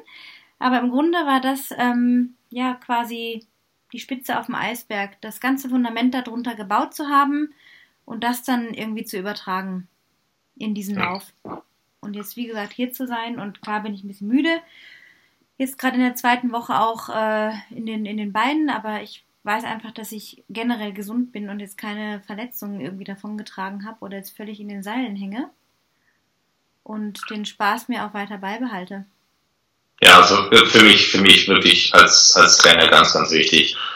Äh, also deswegen macht mich das auch schon, schon glücklich, dass ich sage, dass du mir diese Sachen jetzt sagst im Nachhinein, dass ich halt sehe, dass du doch weiterhin aktiv bist und nicht jetzt ähm, nach dem Wettkampf sagst so, äh, lass mich in Ruhe, ich habe keine Lust mehr mit dir zu reden. Ähm, das ist wichtig. Also dass, dass du trotzdem gerne weiter rausgehst, dass du dich gerne ein bisschen bewegst, dass du jetzt weißt und merkst als Athlet, hm, ich habe schon ein bisschen was gemacht. Ne? Ähm, also dass, dass du auch auf deinen Körper hören kannst und dein Körper dir jetzt auch die Signale gibt, dir selber zu sagen, man kann nicht wieder, aber du bist mental nicht so, dass du sagst, boah, lass mich in Ruhe. Wichtig, wirklich, ganz, wirklich ganz wichtig. wichtig ja dass man da nicht in so ein Loch stürzt, weil das auch bei vielen Athleten dann so dieses äh, ja, hinterher irgendwie kommen kann, dass die in so ein Loch fallen und erstmal Monate brauchen oder Wochen brauchen, bis sie sich wieder erholen mental, ne? Ja, klar. Prima, dann gehe ich jetzt mal eine Runde wandern, Thomas, wo wir gerade Thema waren. Ich will auf den Berg wandern, ja, äh, freue mich schon. Danke dir sehr für das Gespräch. Ich denke, wir könnten auch hier wieder ganz viele andere Themen aufmachen und die vielleicht dann doch in den nächsten Monaten auf einzelne Folgen irgendwie splitten. Und äh, ja, freue mich sehr, dass du die Zeit genommen hast. Vielen Dank dafür. Gerne. Und werde wieder den Link posten, wenn dich jemand kontaktieren möchte über Training Peaks oder dich sonst irgendwie kontaktieren möchte für Fragen, Feedback, whatever, kann das gerne tun, der Zuhörer. Und ansonsten, ja, dir alles Gute. Ja, danke schön. Also auch gerne, ähm, wenn du hier Link postest oder, oder E-Mail postest, sollte irgendjemand irgendwelche Fragen haben. Äh, ich also solange es nicht zu viel wird. Ich beantworte die gerne, ähm, auch was Ernährung angeht oder was Trainingssachen äh, angeht. Also es ist nicht so, dass ich sage, oh, du musst jetzt erstmal Athlet sein, damit wir uns mal unterhalten können. Äh, ich bin da offen für Fragen. Wenn ich Zeit habe, ähm, antworte ich auch gerne. Ähm, lass mich auch gerne herausfordern, wenn es geht, dass äh, Leute sagen, oh, das, das stimmt jetzt aber so nicht und dir fehlt dann dieses oder jenes. Also ich bin da gerne offen für Kommunikation und Diskussion. Prima. Vielen Dank dafür. Danke dir. Bis bald. Ciao. Tschüss. Wow, das war auch schon das Ende dieser Folge zum Thema Ernährung und Schlaf, Rhythmus, ähm, Koffein und Alkoholkonsum und auch wenn manche Dinge vielleicht für dich etwas radikal oder krass sich anhören mögen, so ist es doch irgendwie auch eine Wahrheit, der wir ins Auge schauen können. Wir können einfach nicht schönreden, dass wir durch gewisse Gewohnheiten auch echt unserem Körper nichts Gutes tun. Und wie Thomas das schon beschrieben hat, die Analogie zu einem Drogenabhängigen ist im Prinzip das und das müssen wir uns einfach vor Augen halten. Das habe ich auch getan und wie gesagt, auch ohne dich zu bewerten, zu verurteilen oder zu geißeln, sondern einfach zu schauen, okay, was, was passiert jetzt, wenn ich das und das mache oder zu mir nehme? Also dieses Bewusstsein einfach schärfen, darum geht es total. Also dein Bewusstsein zu erweitern, zu verschieben, Dinge in Frage zu stellen. Nur so ist Weiterentwicklung möglich, nur dadurch indem du immer wieder fragst, okay, stimmt das noch so für mich? Oder ist vielleicht gerade irgendwie eine Veränderung, die ich spüre? Was, was läuft da? Sei neugierig, ähm, bewahre deine Neugier oder werde wieder neugierig, wie ein kleines Kind, das einfach fragt, ja, warum ist das so? Wieso macht man das so? Ähm, und einfach dir, ja, deine eigene Meinung bilden, ganz, ganz wichtig. Ähm, ich hoffe sehr, dass dir diese Folge gefallen hat. Ist sehr viel zu verdauen, denke ich. Äh, wir hätten sicherlich nochmal eine Stunde draufpacken können und nochmal auf einzelne Aspekte eingehen können. Ich denke, du hast hier wirklich einen super ähm, ausführlichen, äh, wie soll ich es nennen? Ja, hast schon ausführlich so einen, kannst einen Eindruck bekommen, worum es geht, auch wiederum im Alltag. Und auch unter diesem Aspekt, dass wir eben nicht die Profiathleten sind, weder Thomas noch ich, noch wahrscheinlich du als Zuhörer auch nicht, sondern dass es eben darum geht, den Sport dafür zu nutzen, im Leben die Dinge anders zu managen. Denn letztendlich kommt dabei heraus, dass du ein erhöhtes Wohlbefinden hast, eine erhöhte Vitalität, eine nachhaltige Gesundheit, dass es dich nicht alle paar Wochen raushaut, gesundheitlich oder du dich verletzt, sondern dass du möglichst gleichmäßig und konstant dein Training vollziehen kannst, dass du dich mit jedem Mal auf ein neues Plateau bewegen kannst und von da aus auf das nächste Level kommen kannst. Und das ist für dich der Bereich, der für dich stimmt. Das heißt jetzt nicht, wie der Hochleistungsathlet irgendwie ständig eine Zeit zu verbessern oder dich irgendwo in den Top irgendwas platzieren zu müssen. Es kann auch einfach heißen, dass du dich in dir einfach besser fühlst, wenn du dich verbesserst, dass es kleine Veränderungen sein können und auch ohne Leistungsanspruch, sondern an dich, für dich einfach merkst, hey, ich werde besser, es macht mir Spaß. Es macht mir Spaß, an mir zu arbeiten, es macht mir Spaß zu erfahren, wie mein Körper reagiert, wenn ich ein bisschen mehr, wenn ich ihm ein bisschen mehr Input gebe, wenn ich ein bisschen mehr für ihn sorge, was ihm gut tut oder mir mehr bewusst darüber bin, welche Entscheidungen ich so treffe. Ähm, dass zum Beispiel der Peter auch vor ein paar Tagen gekommen hatte, so ein Schulfest jetzt nicht, aber unter den Lehrern gab es irgendwie so eine kleine Sache da nach den Sommerferien und er hat auch gesagt, dann gab es natürlich Alkohol und Bier und ein bisschen Sekt und er hat nur Wasser getrunken. Wir haben da gerade so die Vereinbarung unter uns, dass wir unter der Woche kein Alkohol trinken, sondern nur am, am, Wochenende, wenn wir dann irgendwie wollen, mal ein Gläschen oder zwei. Aber unter der Woche eben nicht. Und dann wurde er direkt gefragt, ja, wie du trinkst nicht. Und da sieht man mal so, wie schnell ist man in sowas drin, dass man schon irgendwie ein Outsider quasi ist, wenn man da jetzt zum Beispiel nicht mittrinkt. Und genau das kannst du für dich in Frage stellen. Es geht um dein Leben, deine Gesundheit, deinen Körper. Was du da reinpackst und nicht, was andere über dich denken, sondern so denken, was sie wollen es geht darum, dass es dir gut geht, dass du jeden Tag sagen kannst, heute ist ein geiler Tag. Und am Abend sagen kannst, heute war ein geiler Tag, heute habe ich für mich gesorgt. Heute habe ich dafür Bedingungen geschaffen, dass es mir gut geht, im Kleinen wie im Großen. Und wenn du, ich sag's nochmal, irgendwelche Fragen hast oder Thomas nochmal kontaktieren möchtest, was er auch selber erwähnt hat, mit ganz spezifischen Fragen in diese Richtung irgendwie gehen willst, dann mach das gerne. Ich tue nochmal alle Infos in die Show Notes. Ansonsten auch wieder die Aufforderung, oder das Angebot, wenn du gerade irgendwo stagnierst und merkst, ah, irgendwie läuft es gerade nicht so rund im Leben, du versprichst dir eigentlich was anderes, du willst eigentlich ganz woanders sein oder stehen oder hinkommen, dann zögere auch da nicht einfach ähm, zu kontaktieren auf besserleben, besser-leben-coaching.de.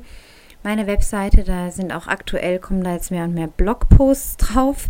Ich möchte mich wieder ein bisschen mehr dem Schreiben auch ähm, quasi verschreiben und dir dadurch ähm, auch nochmal neue Perspektiven eröffnen. Wenn du Interesse hast, ein sehr strukturiertes Training auf eine andere Art und Weise mit dem Thomas zu erfahren, der sehr analytisch vorgeht und auf die Daten sehr genau schaut, was für manche Leute absolut auch funktionieren kann, so wie es für mich auch gut funktioniert, dann zögere auch da nicht, ihn einfach zu kontaktieren unter der angegebenen E-Mail-Adresse in den sogenannten Show Notes. Also das, was du unter dem langen Text oder unter dem vielleicht auch nicht so langen Text auf der Webseite unter Podcasts dann siehst oder bei SoundCloud oder bei iTunes.